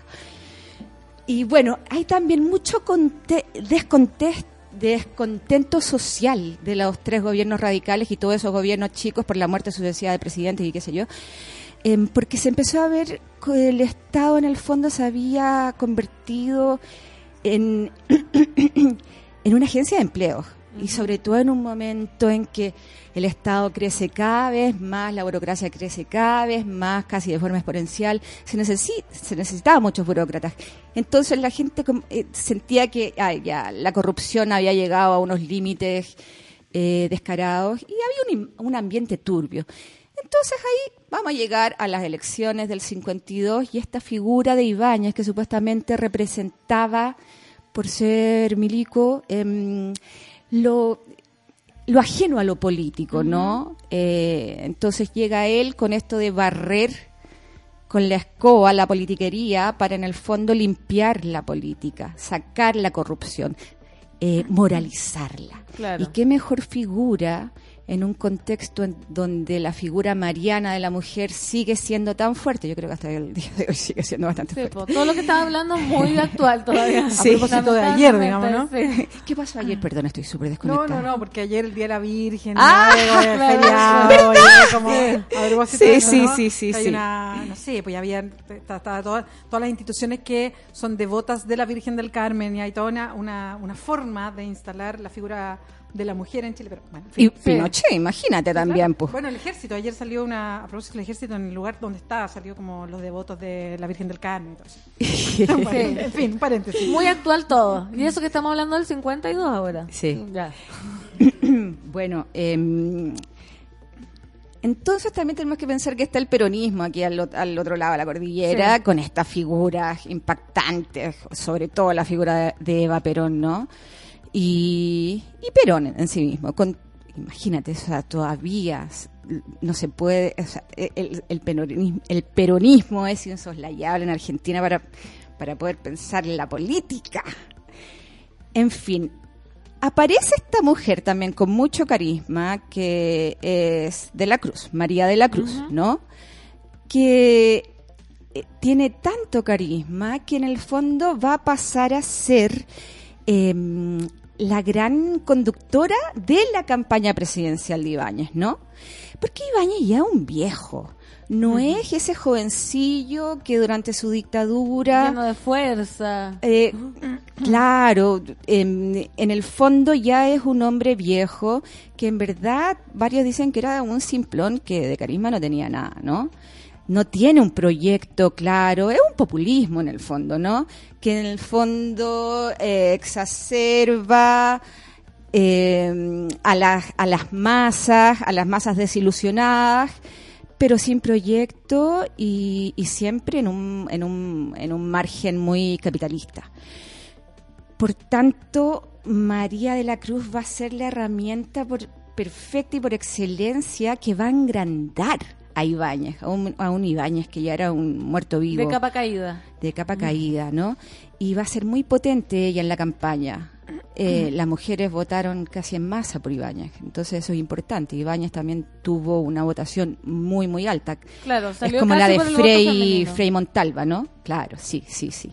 Entonces las mujeres van a ser muy importantes en, en, en, En su elección. en la elección, porque también eh, y porque también había una especie, como les decía antes, de dialéctica entre esto que como Eva Perón era capaz de mover las masas, como que se enganchan un poco de eso, ¿no? Y bueno, como Y saben, ahí le- las traiciona. ¿leyeron el capítulo? No, no, pero me imagino así yo como... Bueno, en fin, eh, Ibáñez al llegar ya a la presidencia le va a ofrecer el Ministerio de Educación a María de la Cruz.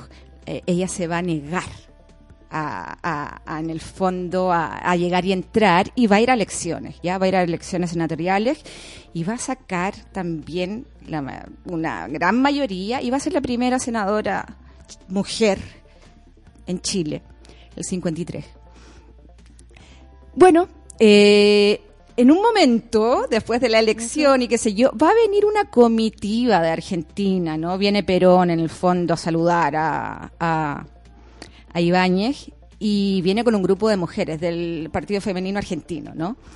Y todo sale muy bien, Ibáñez le, eh, perdón, No, Perón le insiste, Perón le insiste a Ibáñez que en el fondo em, tiene que, que, que- que acercar a las mujeres, que no las puede dejar de lado, qué sé yo.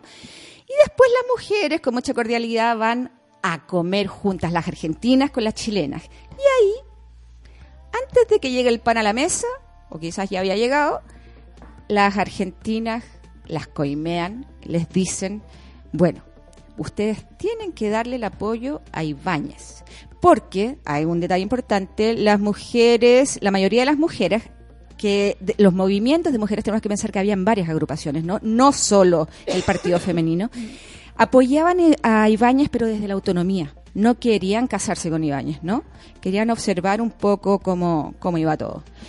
Em, y por tanto, cuando las, las argentinas sacan este cheque, porque la- es una coima, Sí. eh, una de las mujeres se levanta indignada, que es Felicitas Klimpel, em, y cuenta todo lo que pasó a la prensa.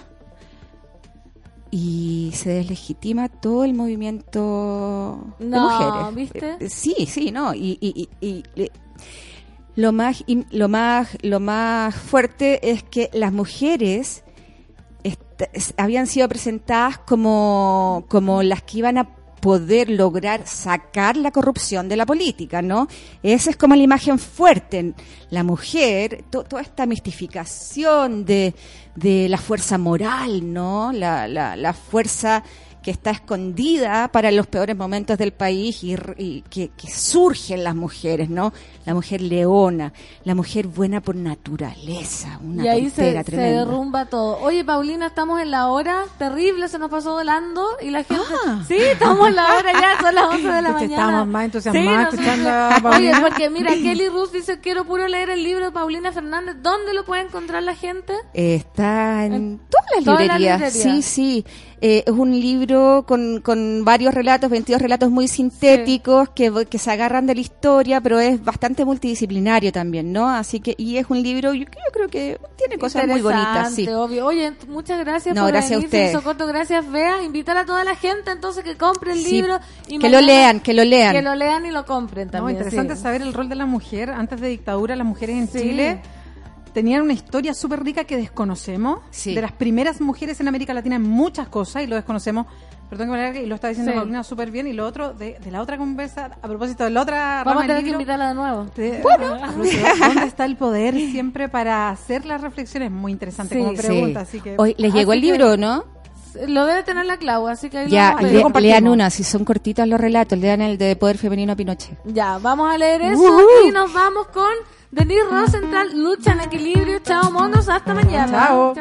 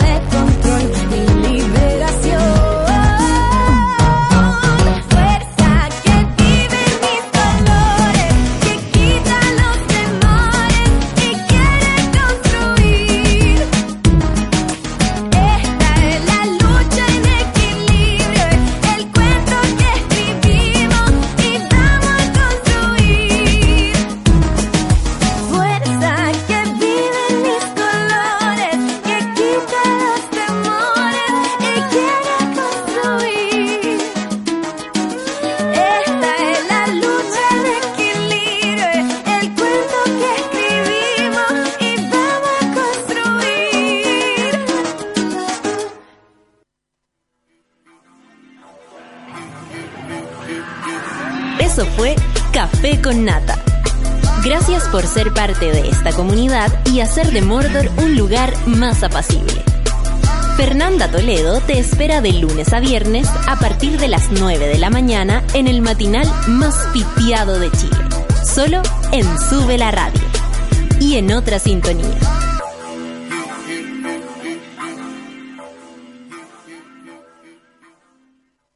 Con Mermeladas Watts lo hacemos todo. Presentó Café con Nata.